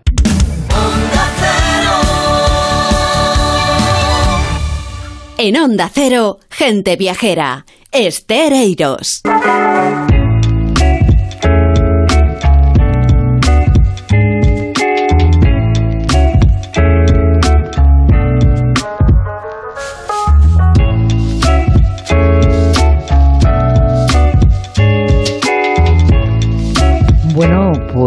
pues estamos de vuelta. Es la una y ocho minutos, una hora antes en la comunidad canaria. Y estamos en charla con esta gran viajera que se llama Elena del Amo y que ustedes la conocen por sus reportajes y porque pues caminamos juntas en la radio pues unas cuantas temporadas. Elena, así que sigues ahí, ¿no? Porque me tienes que acabar de contar esos viajes maravillosos por, por un destino como Menorca al que las dos estamos enamoradas de ella. Acuérdate cuando te fuiste ahí a bordo del América. Ah, bueno. Eh, me acuerdo yo perfectamente. yo también, sí, sí, es que es un destino al que al que apetece mucho volver y además que la regata está, luego te cuento, pero está, está a punto de regresar de nuevo a Menorca. No sé si a mi vida, pero a Menorca sí. Bueno, pues estás a punto de la mano de Meliá Hotels International de acercarte al primer hotel net cero de Meliá. Exactamente, pues hablábamos de este Gran Meliá Vida Leblanc, que es el cuarto hotel de Meliá en Menorca, y como decíamos, es un prototipo de hotel energéticamente sostenible, lo que supone toda una apuesta en línea con la descarbonización de la isla. Eh, fíjate de la millonada que se han gastado en, transformar este hotel, pues buena parte se lo ha llevado una tecnología de última generación con la que implementar desde energías renovables hasta un modelo circular de gestión de residuos. O para reducir, fíjate que ahí es nada, su consumo eléctrico hasta un 40% y el de emisiones de carbono en un 87%. O sea, del resto, pues la gente de Meliá, eh, la gente de Meliá está mm, explorando alternativas para ver cuáles son las más idóneas para, para compensar esas emisiones. Porque decíamos que Meliá es una, eh, Menorca, perdón, es una reserva de la biosfera y todo, de verdad que todo es poco para seguirla cuidando y que se conserve tan intacta como la tenemos. Porque si todas las Baleares son preciosas, lo mejor, en mi opinión, de, Menorca es que se ha librado de esas construcciones a mansalva típicas del turismo de masa. Yo estuve por allí una semana, no recuerdo bien ya si entre mayo o junio, me alquilé un coche, me la recorrí de arriba abajo, me la volví a recorrer porque ya no, no era la primera vez que iba y te aseguro que salvo un par de esquinitas mm, playeras un poco más urbanizadas, de verdad que vas conduciendo por la isla o te agujas a cualquier mirador y lo que ves es mar y mar y verde porque todo el interior está tapizado de bosques, está tremendamente arbolado, vamos, tanto que a veces es que no ves ni una casa, ni un edificio, ni un mal tendido eléctrico que te hace las vistas, o sea, que es un tesoro absoluto. También es cierto que yo estuve, pues no recuerdo si al final de la primavera, principio del verano, estaba, aunque había gente, ¿eh? pero estaba más tranquila que ahora, y vaya ahora en plena temporada, pues claro que, va a encontrar bastante gente en playas tan famosas, pues hay, hay muchísimas, pues Cala Turqueta, Cala Macarela, Cala Caldana, que allí Melia tiene otro de los, de los ya cuatro hoteles que suma en, en Menorca.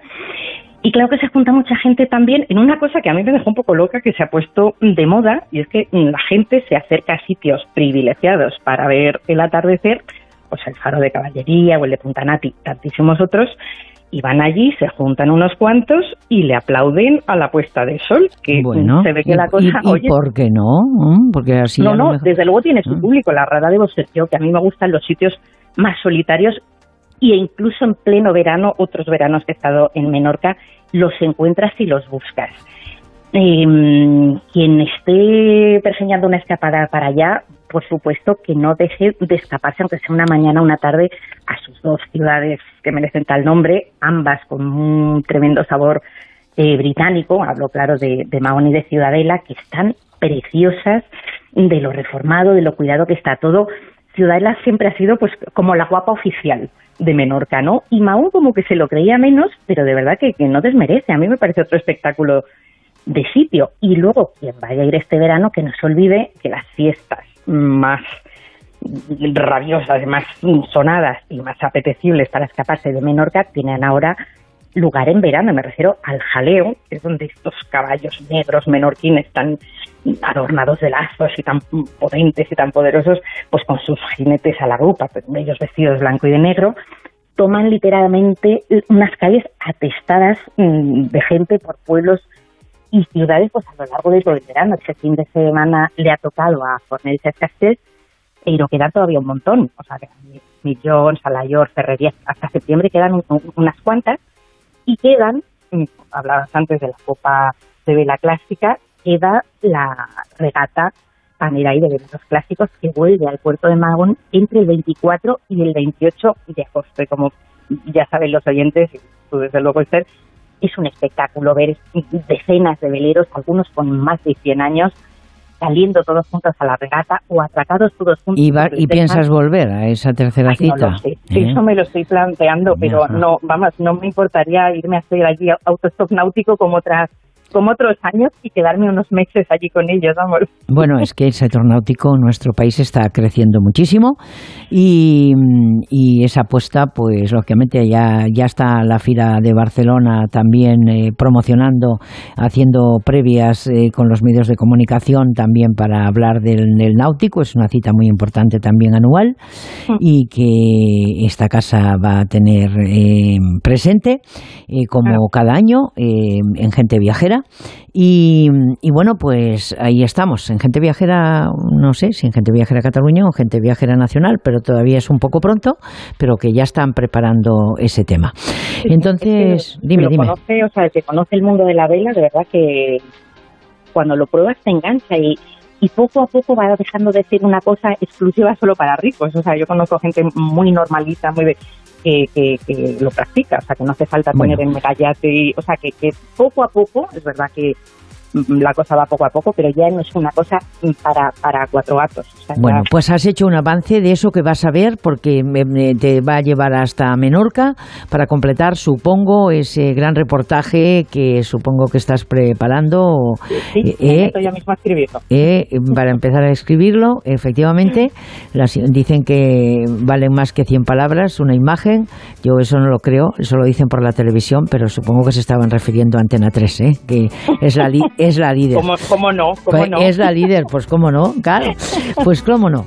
Bueno, pues Elena del Amo, un, siempre es un placer hablar contigo. No quiere decir que eh, los sentimientos y, los problemas, si los hubiera, y si los hay, porque los hay en todas las vidas de todos los seres humanos, pues eh, eh, se aparquen, no se aparcan. Sencillamente uno sigue caminando, que es lo que tenemos que hacer, que tenemos que hacer, que todavía estamos en año jacobeo.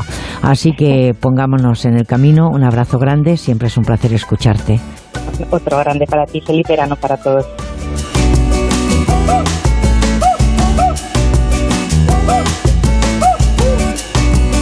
Gente Viajera, el programa de viajes de Onda Cero.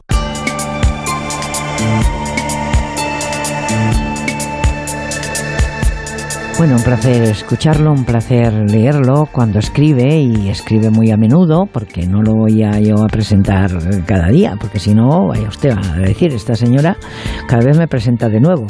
Bueno, eh, el caso es que el ADN en este programa, mm, ya saben que son los viajes, y por eso en nuestra sección Viajeros sin billete de vuelta, en este que va a ser el penúltimo. A mí, permítame usted, señor Bocos, que diga el penúltimo. El penúltimo programa de la temporada. El último de esta temporada, pero gente viajera va a continuar eh, en septiembre en esta casa.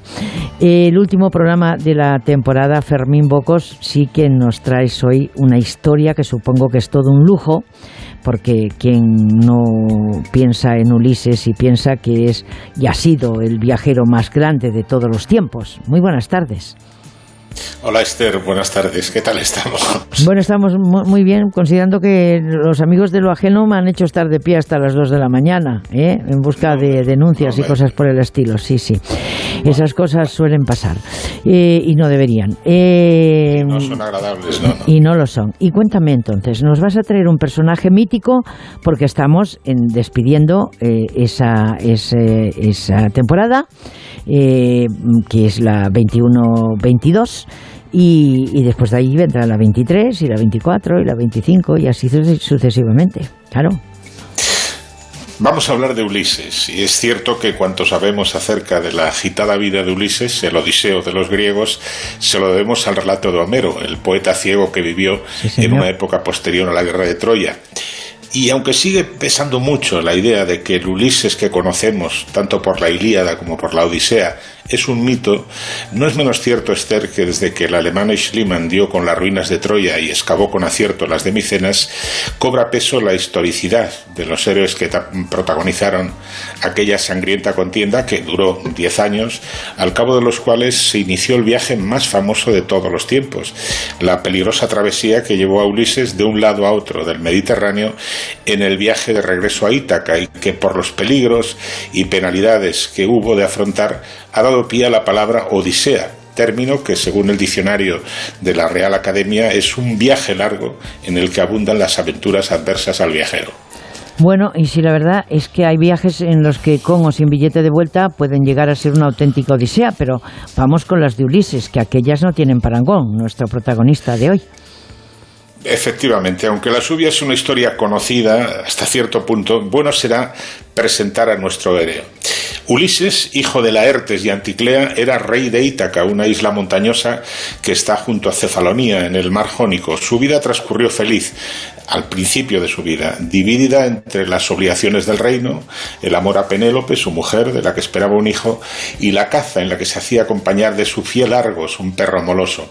Pero Esther, al igual que ocurre por desgracia en nuestros días, en este siglo XXI, pues entonces la guerra quebró también el paisaje y la vida de la Grecia de entonces. Alrededor del año 1200 a.C., Ulises, junto con otros reyes de los reinos aqueos de entonces, Agamenón de Micenas, Menelao de Esparta, Néstor de Pilos, formaron una coalición militar para ir contra Troya. ¿Y por qué fueron contra Troya? Bueno, pues la ciudad controlaba el estratégico paso comercial del mar Egeo al mar Negro, cobraba impuestos y ya sabemos que las guerras son todo menos iniciativas altruistas. Y ahí empezó un asedio que duró diez años dando lugar a una guerra y al posterior incendio y saqueo de la ciudad cuya memoria ha sobrevivido al paso de los siglos, Esther.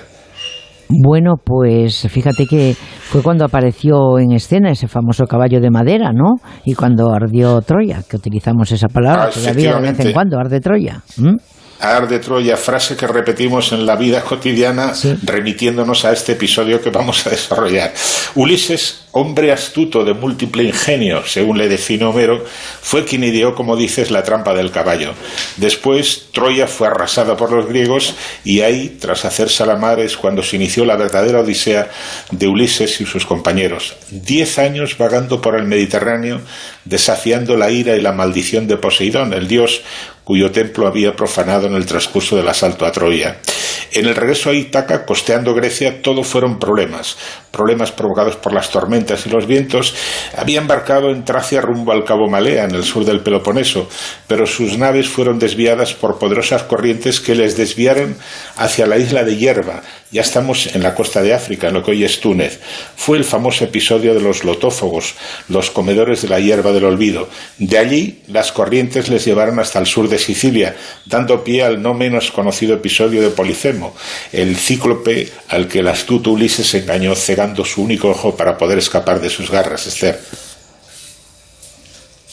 Bueno, tal como lo cuentas, se perfila que el viaje de Ulises se desarrolló en circunstancias y parajes que en nuestros días pues siguen marcando la navegación alguna de las rutas del Mediterráneo, ¿no? Hablando de Sicilia, por ejemplo, me estaba acordando de Escila y Caribidis, eh, los remolinos del canal que separa Mesina de Sicilia y que aún hoy, cuando lo atraviesan los barcos de crucero, se hacen notar. Debe de estar por allí Víctor Herranz, ¿eh? Pues eh, suerte tendrá. Porque me han dejado sola, me ha dejado sola ante el peligro anoche. Bueno. Bueno, pero Víctor, al igual que hizo Ulises en relación con Ítaca, volverá también. Volverá. Decía que hablando del estrecho de Mesina, más de uno de los oyentes de Gente Vejera, seguro que se ha hecho un crucero por esa zona, recordará cómo al llegar al estrecho de Mesina, por la megafonía del barco avisaban de la cercanía de Estila y Caribdis. Afortunadamente, los grandes transatlánticos de nuestros días, que tienen grandes estabilizadores, superan sin dificultad los efectos de los gigantescos remolinos. Pero hay que pensar que en los tiempos de Ulises, pues las naves eran muy frágiles, eran barcos pequeños, de 30 o a lo sumo 40 remos, y de ahí el temor que atenazaba a los tripulantes al enfrentarse a esos remolinos. Temor que, por cierto, no rezaba para Ulises, para nuestro héroe, porque en un paraje cercano, en la isla de Lipari, de las famosas sirenas, cuyas melodías eh, atontaban a los marineros hasta hacer que los barcos se estrellaran contra las rocas y después les devoraban, Ulises se hizo taponar los oídos con cera y así pudo oírlas sin sucumbir al hechizo de sus cantos, Esther. Bueno, mira, si hay problemas, pues eh, hay que buscar la solución. Sigamos con el periplo de Ulises entonces por mares y parajes que a los marineros de aquella época les eran desconocidos. ¿Dónde recalaron después? Él y su, Pues y su tripulación. Pues siguieron navegando por el norte de Sicilia, por las aguas de las Islas Eolias, donde aún hoy sigue activo el famoso volcán Stromboli.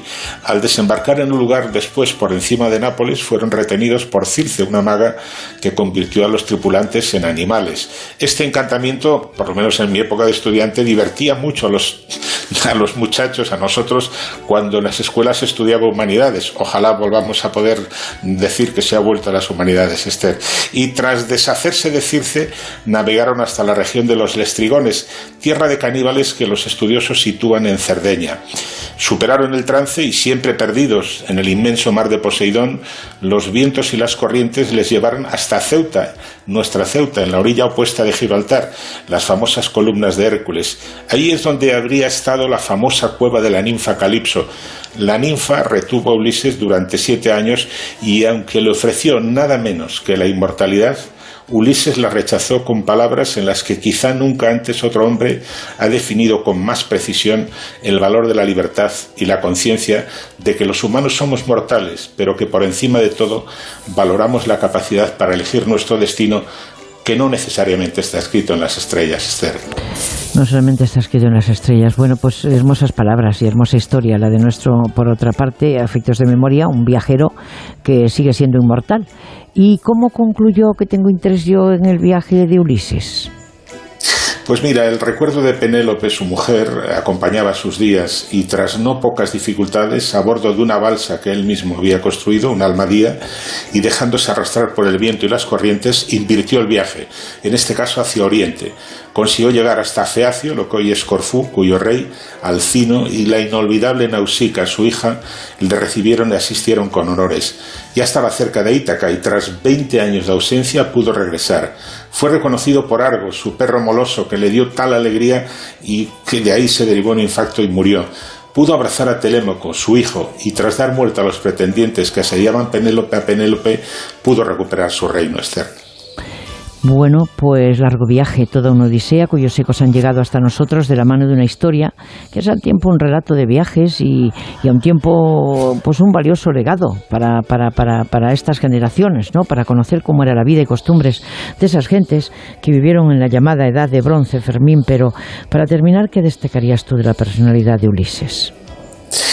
Pues yo destacaría la astucia, un rasgo esencial que le atribuyo a Homero, y el valor propio del hombre de acción que nada ni a nadie teme, lo que le llevó incluso a desafiar a los dioses. Y por último, Esther, destacaría algo que a mi modesto entender le define como el arquetipo del viajero sin billete de vuelta. Ulises, Esther, decía sentir la nostalgia de los países que aún no había conocido.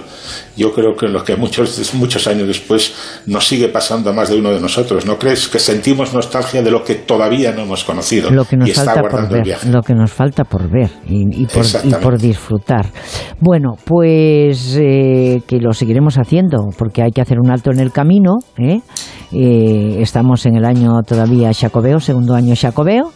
Cada vez hay más gente en los caminos eh, de Santiago, en los diferentes caminos, y eso sigue vivo ahí. Así que nosotros sigamos soñando con aquellos lugares que no conocemos y que una servidora ha tenido la oportunidad, lógicamente, en una aventura que he tenido en el 2020, antes de que empezara toda esta historia, esta larga aventura para mucha gente que terminó mal y que una servidora pues ha podido, lógicamente, mm, celebrar celebrar eh, teniendo y recuperando ese espacio que Mano Legneche empezó con los grandes viajeros y que Fermín Bocos retomó porque ya había estado en este programa antes de sus andanzas, muchas andanzas viajeras, em, eh, literarias, eh, y, sigue, y sigue, y, suma y sigue.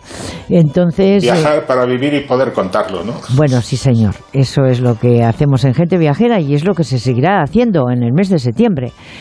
Al menos esa es la buena noticia que me ha dado mi jefe y por lo tanto, pues cómo vamos a abandonar, cómo va la, la, la, la, cadena de las cadenas de radio en este país, de verdad, cómo va a dejar... La cadena de radio que está de moda, que está de moda y sube empujando todos los días. Pues sí, señor, eso es. ¿Cómo va a dejar de apoyar el mundo del turismo, el mundo del ocio en general, el mundo, la actualidad que nos persigue y que está marcada, lógicamente, por la gente viajera que lleva con nosotros 33 años? Así que un abracito grande y hablamos cuando tengamos un minuto, cuando no me acechen los de la noche, ¿vale? Un abrazo. bueno, eso me ha dejado, Bueno, ya te lo contaré. Pero nuestros oyentes seguro que comparten nuestras vidas en algún momento. Sí, suelen pasar. Un eh, la seguridad es lo más importante y la conectividad es lo más importante en el turismo. Así que imagínense usted, yo la conectividad ha ido muy bien, pero la seguridad pues no ha ido tan bien ayer. Así que ¿qué le vamos a hacer? Esos son gajes del oficio. Así que un abrazo muy grande. Otro para ti, Esther, y para nuestros oyentes.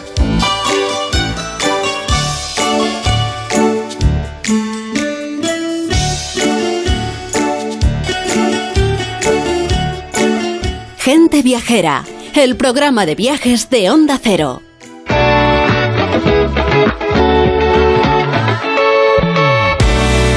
Bueno, amigos viajeros, eh, vamos deprisa, tenemos muchas informaciones, la actualidad así lo marca, ponemos rumbo a nuestra querida Extremadura y la vuestra, una tierra que ha vivido horas complicadas debido a los incendios que han afectado la comarca de las Urdes y parte del Parque Nacional de Monfragüe, una tierra que a pesar del azote del fuego sigue siendo un destino seguro y perfecto como ejemplo de turismo de interior, una tierra de grandes posibilidades para vivir una experiencia turística completa y una tierra que nosotros, a la que nosotros les invitamos a visitar este verano, ahora más que nunca.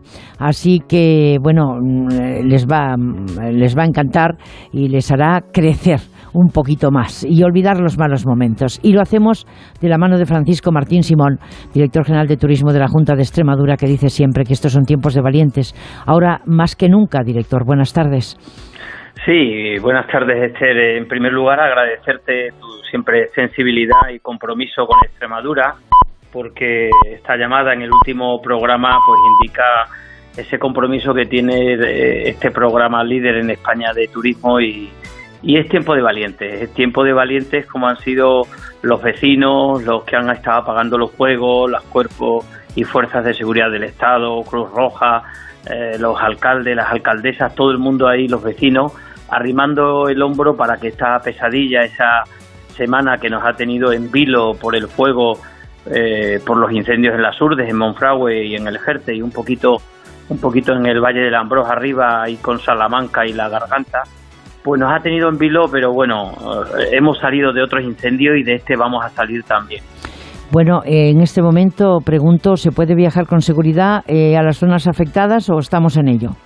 Bueno, totalmente con, con seguridad. Primero están mm, los fuegos están ya o extinguidos o, estabilizados, están bajo vigilancia, pero ya está, se puede venir con plena seguridad a, Extremadura. Por lo tanto, eh, está todo como muy acotado, lo, eh, el, plan de lucha contra el fuego pues lo ha controlado y en este sentido yo, yo invito hoy, hoy a venir a, Extremadura.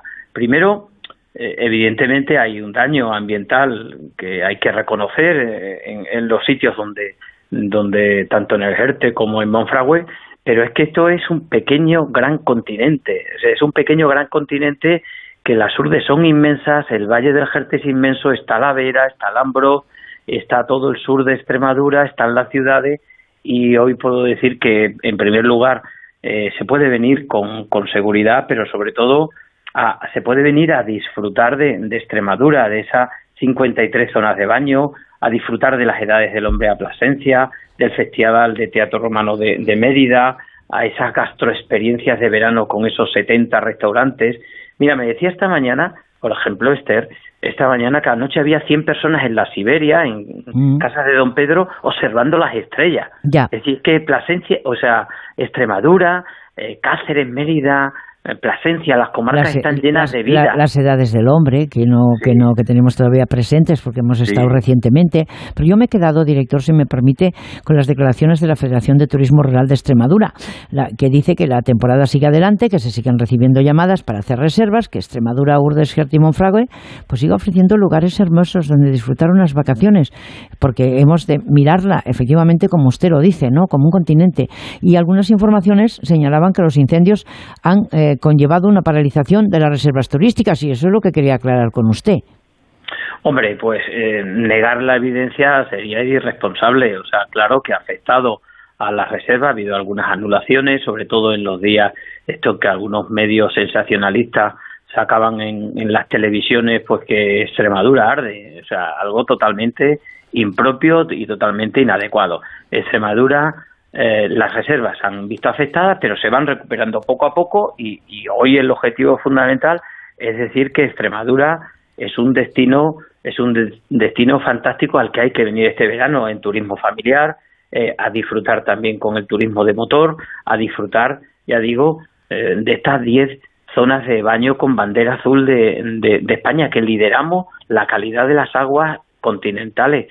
Por lo tanto tenemos ahora mismo un, Y, esa- y un- esas piscinas naturales que son un sueño, ¿eh? Claro, eh, claro, pero- Recuerde que una vez he visto una pareja allí a las 8 de la mañana en la- y, y- y en, en- Gata y, y- En Gata, y- y pensé, digo, me lo han puesto aquí para la foto, pero no, no, allí estaban disfrutando. Allí estaba. Maravilloso. Pero mira, si, si me permites un pequeño recorrido por esta Sí. zona de, de- de incendios, por ejemplo, de esto de las zonas de baño, pues mira, en Urdes te puedes bañar en Camino Morisco, en, Panifran- o en Pino Franqueado, en Jerte, Cabezuela del Valle, Navaconcejo, en Jerte, en la playa fluvial de Plasencia, o te puedes en el Ambrós también, eh, pues en, en Abadía, en Casas del Monte, además de en, en Orellana, en, en el Gran Lago de Alqueva, en, en yo que sé, en tantos lugares, esas 53 zonas de baño que tenemos, que Extremadura es agua.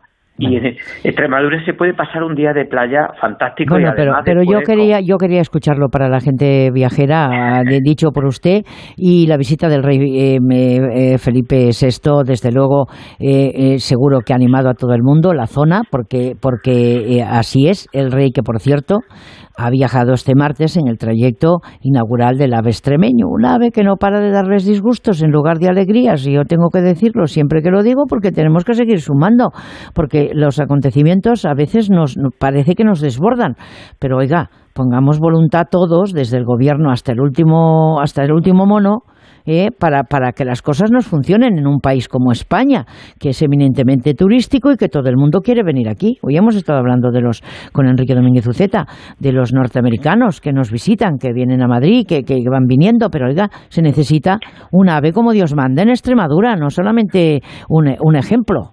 Pues sí, bueno, lo que ha pasado esta semana eh, ha sido un bochorno, directamente un bochorno por parte de Renfe y por parte de, de Adif, porque han jugado con la, con la sensibilidad y los 20 años de, de lucha y el clamor de los ciudadanos, el clamor social de, un respeto y de un tren digno. Y lo que hemos tenido durante esta semana ha sido un bochorno que es inaceptable. Por eso, por eso, mm, o sea, eh, o los responsables de Renfe o lo que tienen que tener es respeto a Extremadura y lo que tienen que tener son soluciones. Hoy en la prensa regional eh, vienen pidiendo disculpas y, y eso está bien, pero eso es insuficiente. No solo hay que pedir disculpas, hay que poner soluciones. Y o lo- en, en los próximos días los responsables de Renfe o ponen soluciones o tienen que eh, eh, tienen que dimitir o tienen que ser cesados porque mira es que competimos en, en, en unos espacios y mientras que en el día de hoy en el día de hoy cantidad de comunidades autónomas incluso de interior tienen trenes AVE electrificados aquí Renfe en los últimos años ha causado un daño reputacional inmenso a Extremadura, con trenes ardiendo, con viajeros en medio del campo con maleta. O sea, es que parece que a veces Renfe sigue en el siglo pasado. Oiga, que no solo que usted devuelva el dinero o le rebaje si quiere eh, del precio, no, no, es que usted está haciendo un daño al destino y a la imagen de Extremadura. Por lo tanto, mm, lo que reclamamos es que no nos corten la sala, que no ahoguen nuestra, nuestra esperanza de futuro en Extremadura, porque el futuro se llama AVE, se llama conectividad, pero de momento tren digno, de momento tren digno. Entonces, que arreglen que arreglen el desaguisado que han tenido durante esta semana, que es un auténtico bochorno. Bueno, y si no pues saben, que le cesen. Bueno, pues eh, queda dicho. Y eso queda dicho, lógicamente, por quién, eh, con todo su equipo y, y, con la consejería y con el presidente y con todo el mundo eh, y con, sobre todo, pues con todos los ciudadanos de a pie, que son los que verdaderamente exigen, pues, bueno, exigen un, tren en condiciones. Y, pero veo que desde la Dirección General de Turismo de Extremadura este verano han puesto en marcha una nueva, una nueva edición de Junta Ex em, que celebran ese, ese MIT, ¿no? Extremadura, en las principales ciudades españolas y europeas para fomentar esa comercialización de sus empresas y destinos turísticos como han venido haciendo, porque el camino se demuestra andando, y, pero hay, que, hay veces que no se puede ir andando. Hay que, hay que ir en tren y hay que tener una buena conectividad.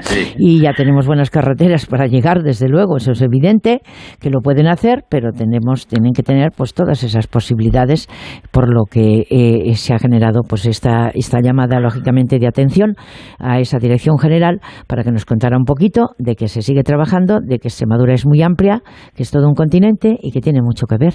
Pues Así que, que se arreglen esas cosas y que el próxima edición eh, en ese en ese parque, en ese eh, diría yo, en ese maravilloso lugar que es Monfragüe, eh, aunque una parte haya sido perjudicada, y que se ocupen de limpiar, desde luego, los lugares que son eh, importantes de naturaleza, eh, porque de esa manera, cuando llegue el verano, no pasarían estas cosas.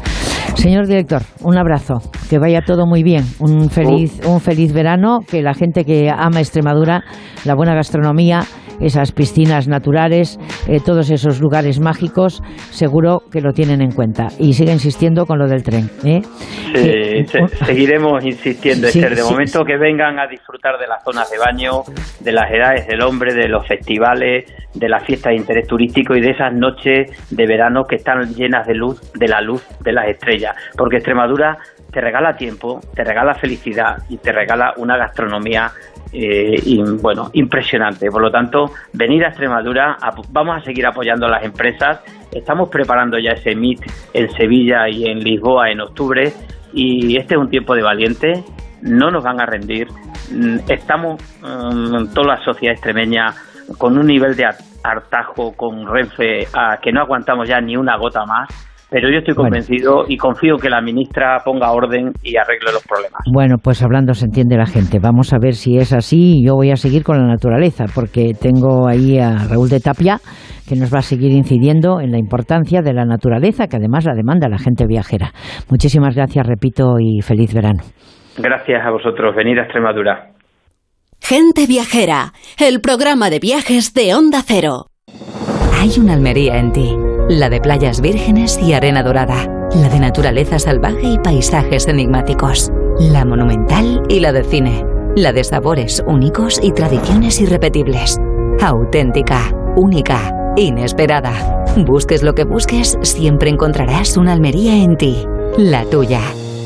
Costa de Almería y Diputación de Almería. Es que me voy unos días y no me gusta nada que la casa esté vacía. Bueno, estará vacía, pero ahora se queda protegida. Mira, estos sensores en las puertas y ventanas nos avisan si alguien intenta entrar. Y en menos de 20 segundos actuamos y avisamos a la policía. O enviamos a un vigilante a ver que todo esté bien. Así que tú, tranquila. Estarás de vacaciones, pero nosotros siempre estamos ahí y sabemos cómo actuar. Este verano protege tu hogar frente a robos y ocupaciones con la alarma de Securitas Direct. Llama ahora al 900-272-272. Este verano te esperan las ciudades patrimonio de la humanidad de España para un viaje extraordinario. 15 destinos únicos, reconocidos internacionalmente por la UNESCO, que lo tienen todo. Cultura, patrimonio, naturaleza y una excepcional oferta de gastronomía, ocio y compras. Ciudades patrimonio de la humanidad de España. Un viaje extraordinario. Hola, bienvenidos a la Costa Blanca. Gracias por elegir de nuevo la provincia de Alicante para disfrutar de vuestras vacaciones. Bienvenidos al sol, a las playas, a la gastronomía, a las fiestas y a la cultura de una tierra única. Costa Blanca, Diputación de Alicante. Te quiero de colores. Te quiero libre. Te quiero vibrante, acogedora, fuerte y valerosa. Te quiero como eres, Madrid. Te quiero diversa. Madrid. Te quiero diversa. Comunidad de Madrid. Y Rodrigo, por lo de su padre, se carga a su suegro. ¿Y ella qué hizo? ¿Jimena? ¿Enamoradísima? ¿Pero qué me dices? Con mis propios ojos. Cientos de familias ya visitan Puy de Fou. Compra tus entradas en puidefu.com. Renovar tu piso, cambiar la cocina, crear un vestidor. Este mes aprovecha las rebajas de Schmidt. Por la compra de tu cocina, Schmidt te regala el mueble bajo de gavetas de gran capacidad. Solo hasta el 31 de julio. Pide cita ya en una de las 17 tiendas de Schmidt de Madrid o en nuestra web homedesign.schmidt. Estrena tus vacaciones con tu nuevo coche en Ocasión Plus. Más de 5.000 coches disponibles con descuentos de hasta 6.000 euros y solo hasta fin de mes. No te quedes sin el tuyo. Las mejores oportunidades vuelan. Ocasión Plus. 13 centros en Madrid. Nuevas aperturas en Arganda y Villalba. Localiza tu centro más cercano en ocasiónplus.com. Abiertos sábados y domingos. Te quiero de colores. Te quiero libre. Te quiero vibrante, acogedora, fuerte y valerosa. Te quiero como eres, Madrid. Te quiero diversa. Madrid. Te quiero diversa. Comunidad de Madrid. Grupo de Guasa, un programa con mucho humor. Quiero hablar del problema que estamos empezando a tener en España con el hecho de mezclar inglés y castellano. Solo aprobé uno de inglés que me preguntaron, ¿traduce step? Digo, paso. Ya aprobé. De libros de texto detesta los libros. Qué gracioso. No le ha hecho gracia a la presidenta No, al hoyo, no lo me ha hecho siento. gracia. Vaya, Goyo por al el sentido del humor tan... Carlos Latre, Leo Harlem, Goyo Jiménez, Sara Escudero, Agustín Jiménez, Jesús Manzano y Leonor Lavado. Grupo de Guasa. Bueno, venga, ya he terminado. ¡Hala! Venga, váyanse, váyanse a divertirse. ¡Adiós! Los viernes a las 4 de la madrugada y en cualquier momento en la app y en la web de Onda Cero. Te mereces esta radio. Onda Cero, tu radio. Entrevistas y debates, análisis y opiniones, participación y buen humor. En Onda Cero lo tienes todo. Información imparcial y plural para que entiendas lo que sucede. Diversidad de secciones y contenidos, cercanía y respeto. Las voces más respetadas de la información y la comunicación. Te contamos y te escuchamos. Somos tu radio. Te mereces esta radio. Onda Cero, tu radio. Hay una Almería en ti, la de paisajes singulares y playas salvajes, la de aguas cristalinas y cielos estrellados, la de arenas desérticas y naturaleza inédita, auténtica, única, inesperada. Busques lo que busques, siempre encontrarás una Almería en ti, la tuya. Costa de Almería y Diputación de Almería.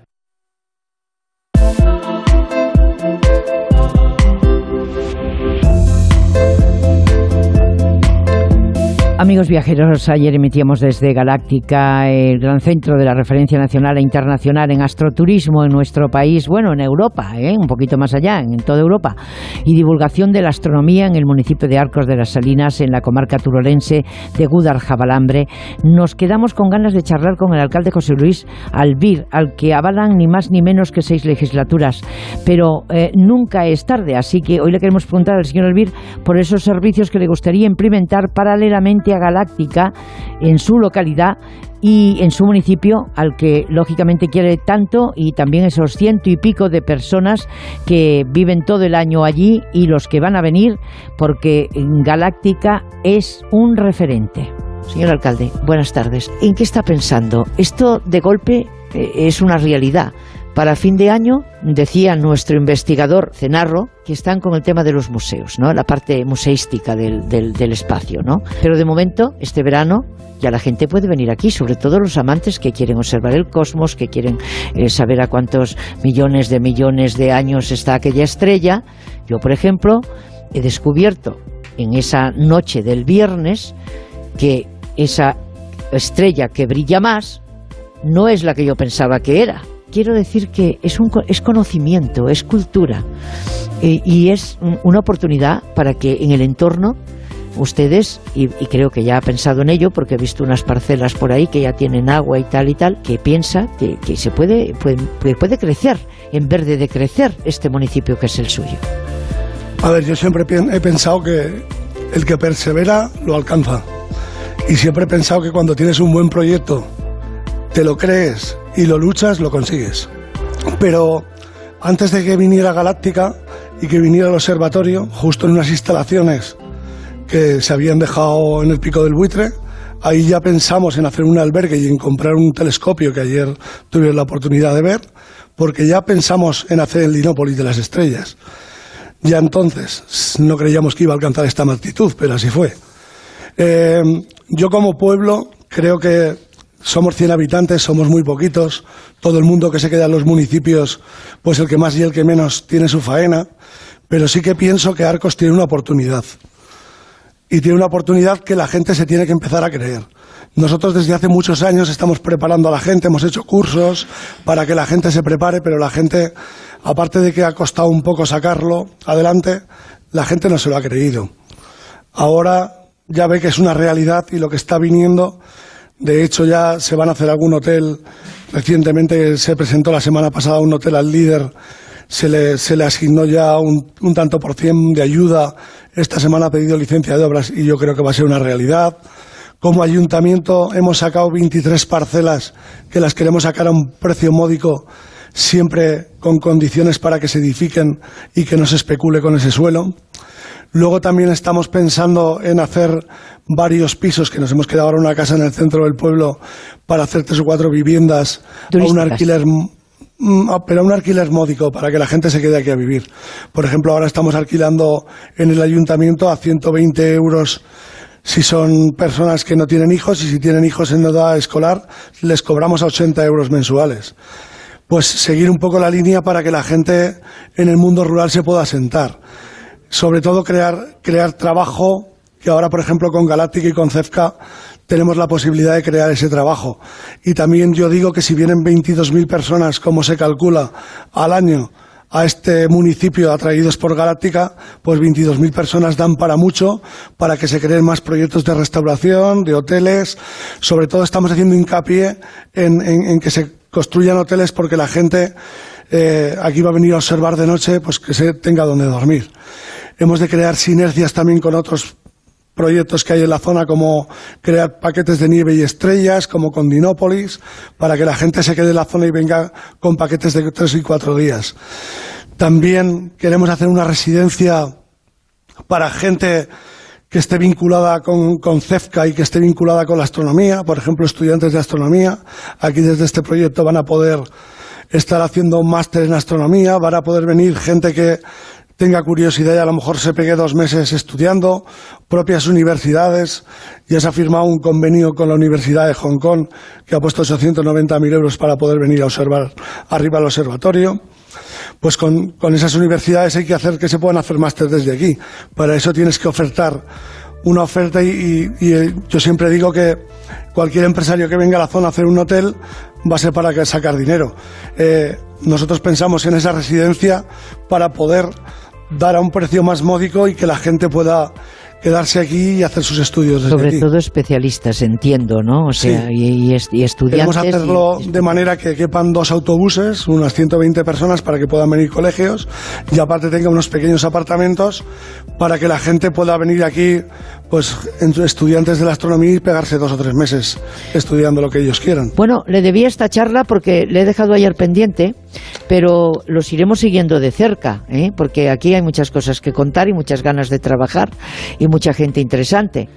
Bueno, nosotros ha sido un placer. Continuaremos luchando y a ver si todos los proyectos que llevamos en mente se, se hacen una realidad y luchamos contra esa despoblación y animamos a, la gente a que venga al mundo rural. Bueno, su gente me parece, me parece que es mm, eh, de la familia de todos los que llegan aquí, así que ya saben ustedes que Teruel existe y nosotros nos vamos al informativo turístico de Onda Cero.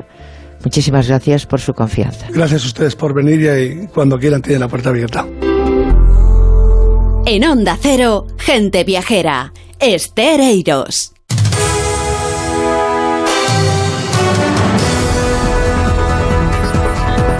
Bueno, pues abrimos esa ventana informativa con la provincia de Huesca que estrena campaña de promoción turística basada en la psicología inversa. Lorena Pérez Mansillas. Sí, una campaña transgresora e innovadora que capta la atención de los viajeros invitándoles a no venir mientras les muestra paisajes de gran belleza en la provincia y experiencias placenteras. Hola hijo, ¿qué tal por Huesca? Tu mujer dice que vais a hacer una ruta en moto. Ah, y dice que hay un desierto. En Huesca, la magia de Huesca me dice. Pero qué magia ni qué magia. Si estaréis con la nieve por la cintura, eso dicen en la tele. Es que no sé qué haces en Huesca. El actor nominado al Goya, Juanjo Artero, es el protagonista de esta campaña, No vengas a Huesca, que no tiene precedente en el campo del marketing turístico. Hasta ahora, eh, Tour España se ha atrevido con esta campaña. En ningún destino había utilizado la psicología inversa en sus campañas. Bueno, pues tu Huesca eh, se ha atrevido, así que ahora vámonos a Mallorca porque destina más de 2,1 millón de euros de los fondos New Generation para garantizar la sostenibilidad en rodajes audiovisuales. Lo hará a través de Green Film Shooting Plan, una iniciativa que fomentará la contratación de profesionales locales, el consumo de productos de kilómetro cero y la movilidad sostenible para que los rodajes entren en la rueda de la economía circular.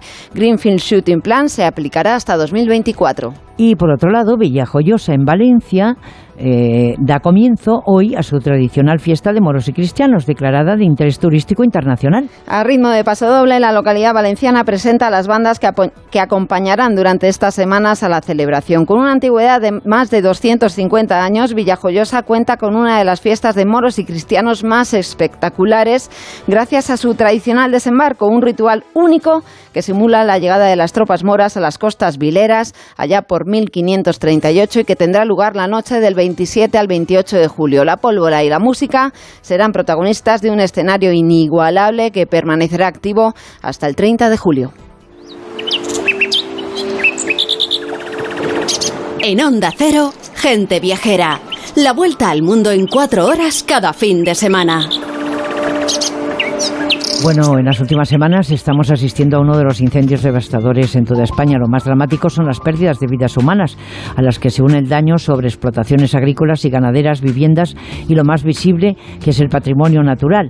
Y no podíamos dejar de llamar a Raúl de Tapia, biólogo y director de la Fundación Tormes, que está siguiendo con atención esta cadena de incendios y sabe que las dificultades de recuperar un escenario natural con un impacto tan severo. Raúl, buenas tardes.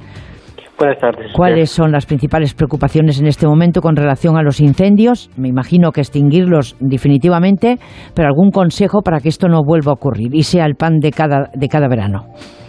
Sí, eh, seguramente el, seguir vigilantes, queda mucho verano por delante, estamos en unas condiciones meteorológicas eh, poco halagüeñas y además septiembre normalmente se está prolongando en estos eh, periodos de calor y de bajas lluvias con lo que el estar precavidos y, vigilantes es casi el, mejor el mejor consejo y no quiero eh, olvidar de dar las gracias a los bomberos forestales de todas las comunidades autónomas que en estos días junto a la UMI y restos de, de participantes están arriesgando sus vidas por salvar el patrimonio natural común y la vida las formas de vida de muchos españoles.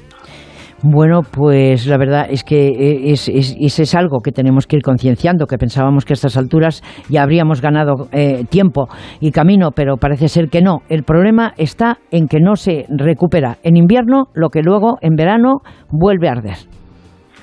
Sí, el, el, hecho de trabajar durante el otoño y el invierno eh, creo que, es fundamental, pero no solo en, estas labores ¿no? de, mantenimiento forestal, sino también en, la planificación, en qué se va a plantar de nuevo sobre los, los montes que han ardido si se quieren continuar con cultivos forestales, se quiere plantar bosque autóctono, creo que lo mejor es una, una mezcla de ambos ya que el bosque autóctono reduce eh, la inflamabilidad, tiene mayor humedad relativa, mantiene mejor los, los suelos y yo creo que hay que hacer una combinación que se adapte además a los nuevos tiempos, a las nuevas situaciones eh, climáticas que son muy otras a las que hemos estado eh, viviendo ¿no? en los últimos años.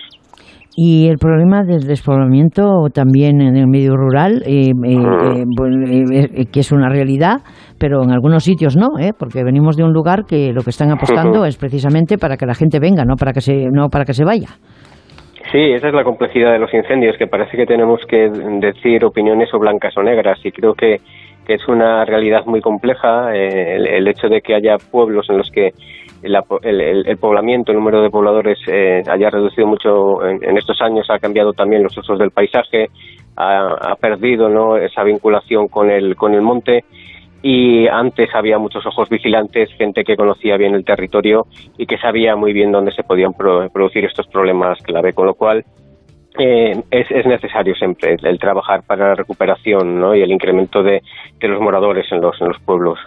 Y, claro, ahí están el tema humano, pero primero, lógicamente, y luego las pérdidas económicas que están llegando también al turismo. Eh, como comentabas antes, el paisaje de un lugar es su patrimonio, es su patrimonio natural, y del mismo viven muchísimos territorios en nuestro país. ¿Cuáles son los daños a corto y medio plazo en el sector, pero sobre todo, cómo se puede mitigar, cómo se puede recuperar? Pues como comentaba eh, el director Francisco Martín, eh, lo que hay que tener es eh, cautela, no hay que tener miedo a, las reservas que hayamos hecho, hay que informarse bien, ver si los valles en los que estamos, en los que estamos son seguras, que no se hayan quemado. Y en el caso de que, bueno, que el sitio, el destino haya sufrido daños que, se nos sean incómodos, pues siempre podemos aguantar la reserva para otra temporada y no generar eh, un impacto económico en la, en la zona. Y seguramente, sí, el, sobre todo de cara a la recuperación de esos paisajes, lo primero es proteger el suelo, mantener esas tierras fértiles y evitar que con las lluvias las cenizas y los suelos vayan al fondo de los valles con los problemas que luego ocasionan ¿no? en las tomas de agua en, en las poblaciones. Raúl de Tapia, muchísimas gracias. Ha sido un placer. Se termina esta temporada, empezará la siguiente. Se trata de sumar, no de restar. Eh, continuaremos hablando. Un abrazo. Muchas gracias, Esther. Eh, buen verano. Bueno, y aquí acaba la temporada 2021-2022 de Gente Viajera a partir del próximo sábado en esta misma sintonía de Onda Cero y en el mismo horario. Sábados y domingos de 12 a 14 horas nos toma el relevo la terraza del fin de semana eh, con Nacho Arias, un magazine dirigido por él eh, y presentado en el que les van a proponer un recorrido por España a golpe de viajes, de gastronomía, de ocio en general. Estaremos muy atentos a Nacho, a su equipo y también a esa, a esa productora eh, que me ha ha venido fresquísima para eh, trabajar en el mes de agosto, que es Lorena Pérez Mansilla. Así que ustedes sean felices, ya saben ustedes que en la vida hay que luchar por lo que se quiere y me voy contenta a descansar unos días con su permiso, pero gente viajera volverá a empezar temporada en Onda Cero. Así que un abrazo, nos iremos viendo de vez en cuando porque hay muchas cosas que contar y que disfrutar. Así que sean felices amigos, ha sido un placer.